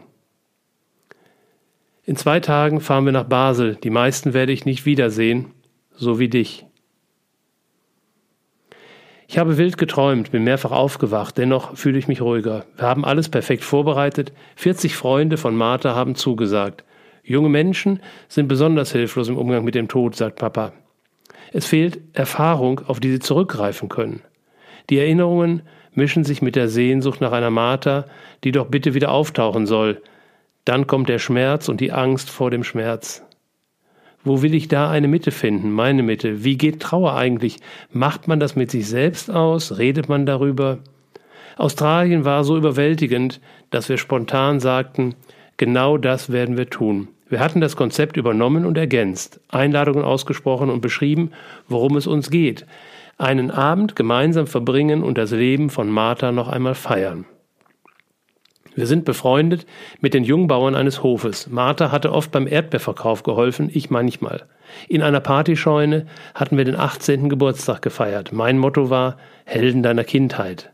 Da lebte Mama noch. Sie kam als Hexe, Papa als Gandalf mit schneeweißer Perücke und langem Bart.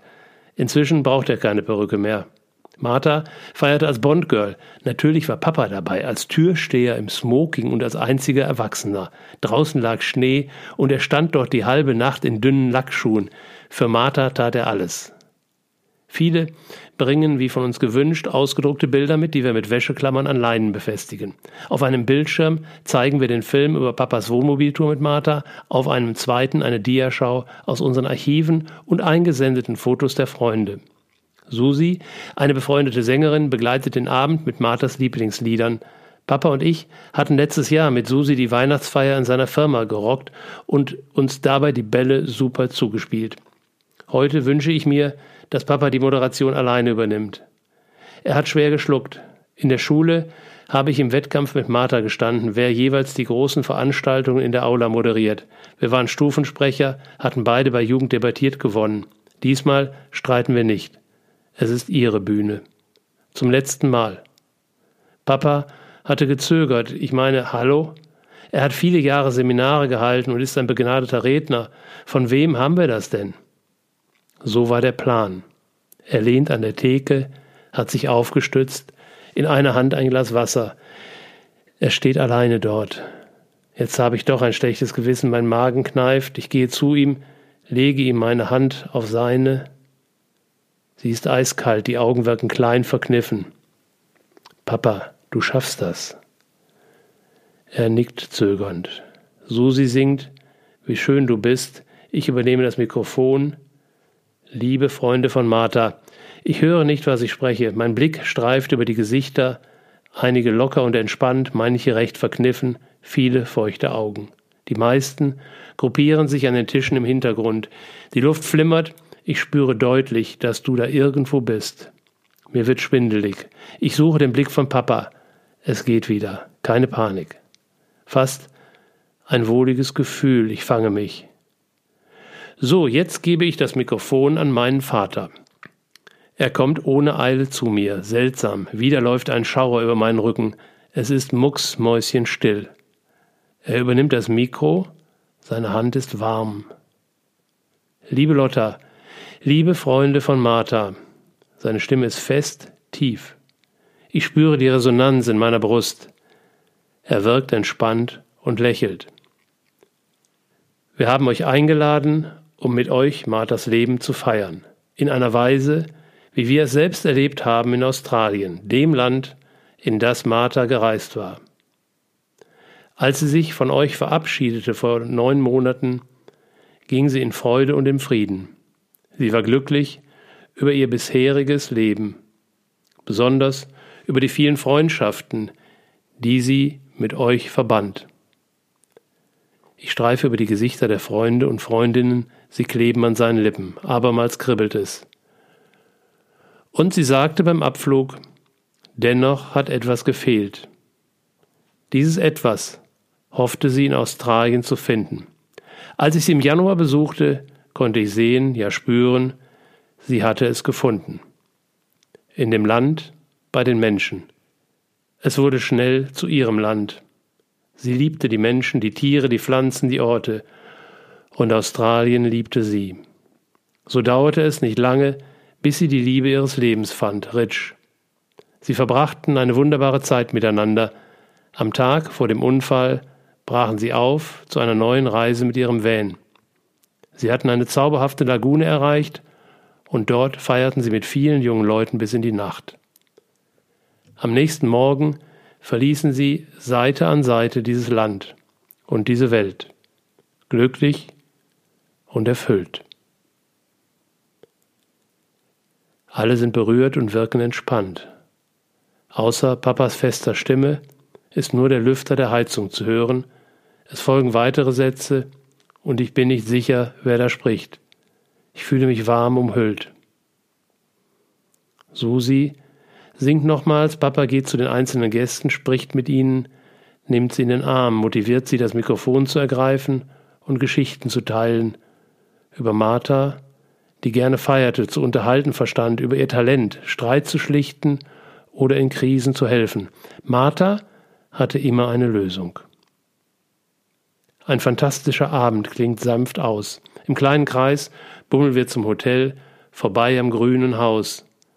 Dort haben du und ich die ersten Jahre verbracht. Papa hat es vor einigen Jahren verkauft, da warst du zehn Jahre alt und stinksauer. Du hattest geschworen, wenn ich groß bin, kaufe ich es zurück.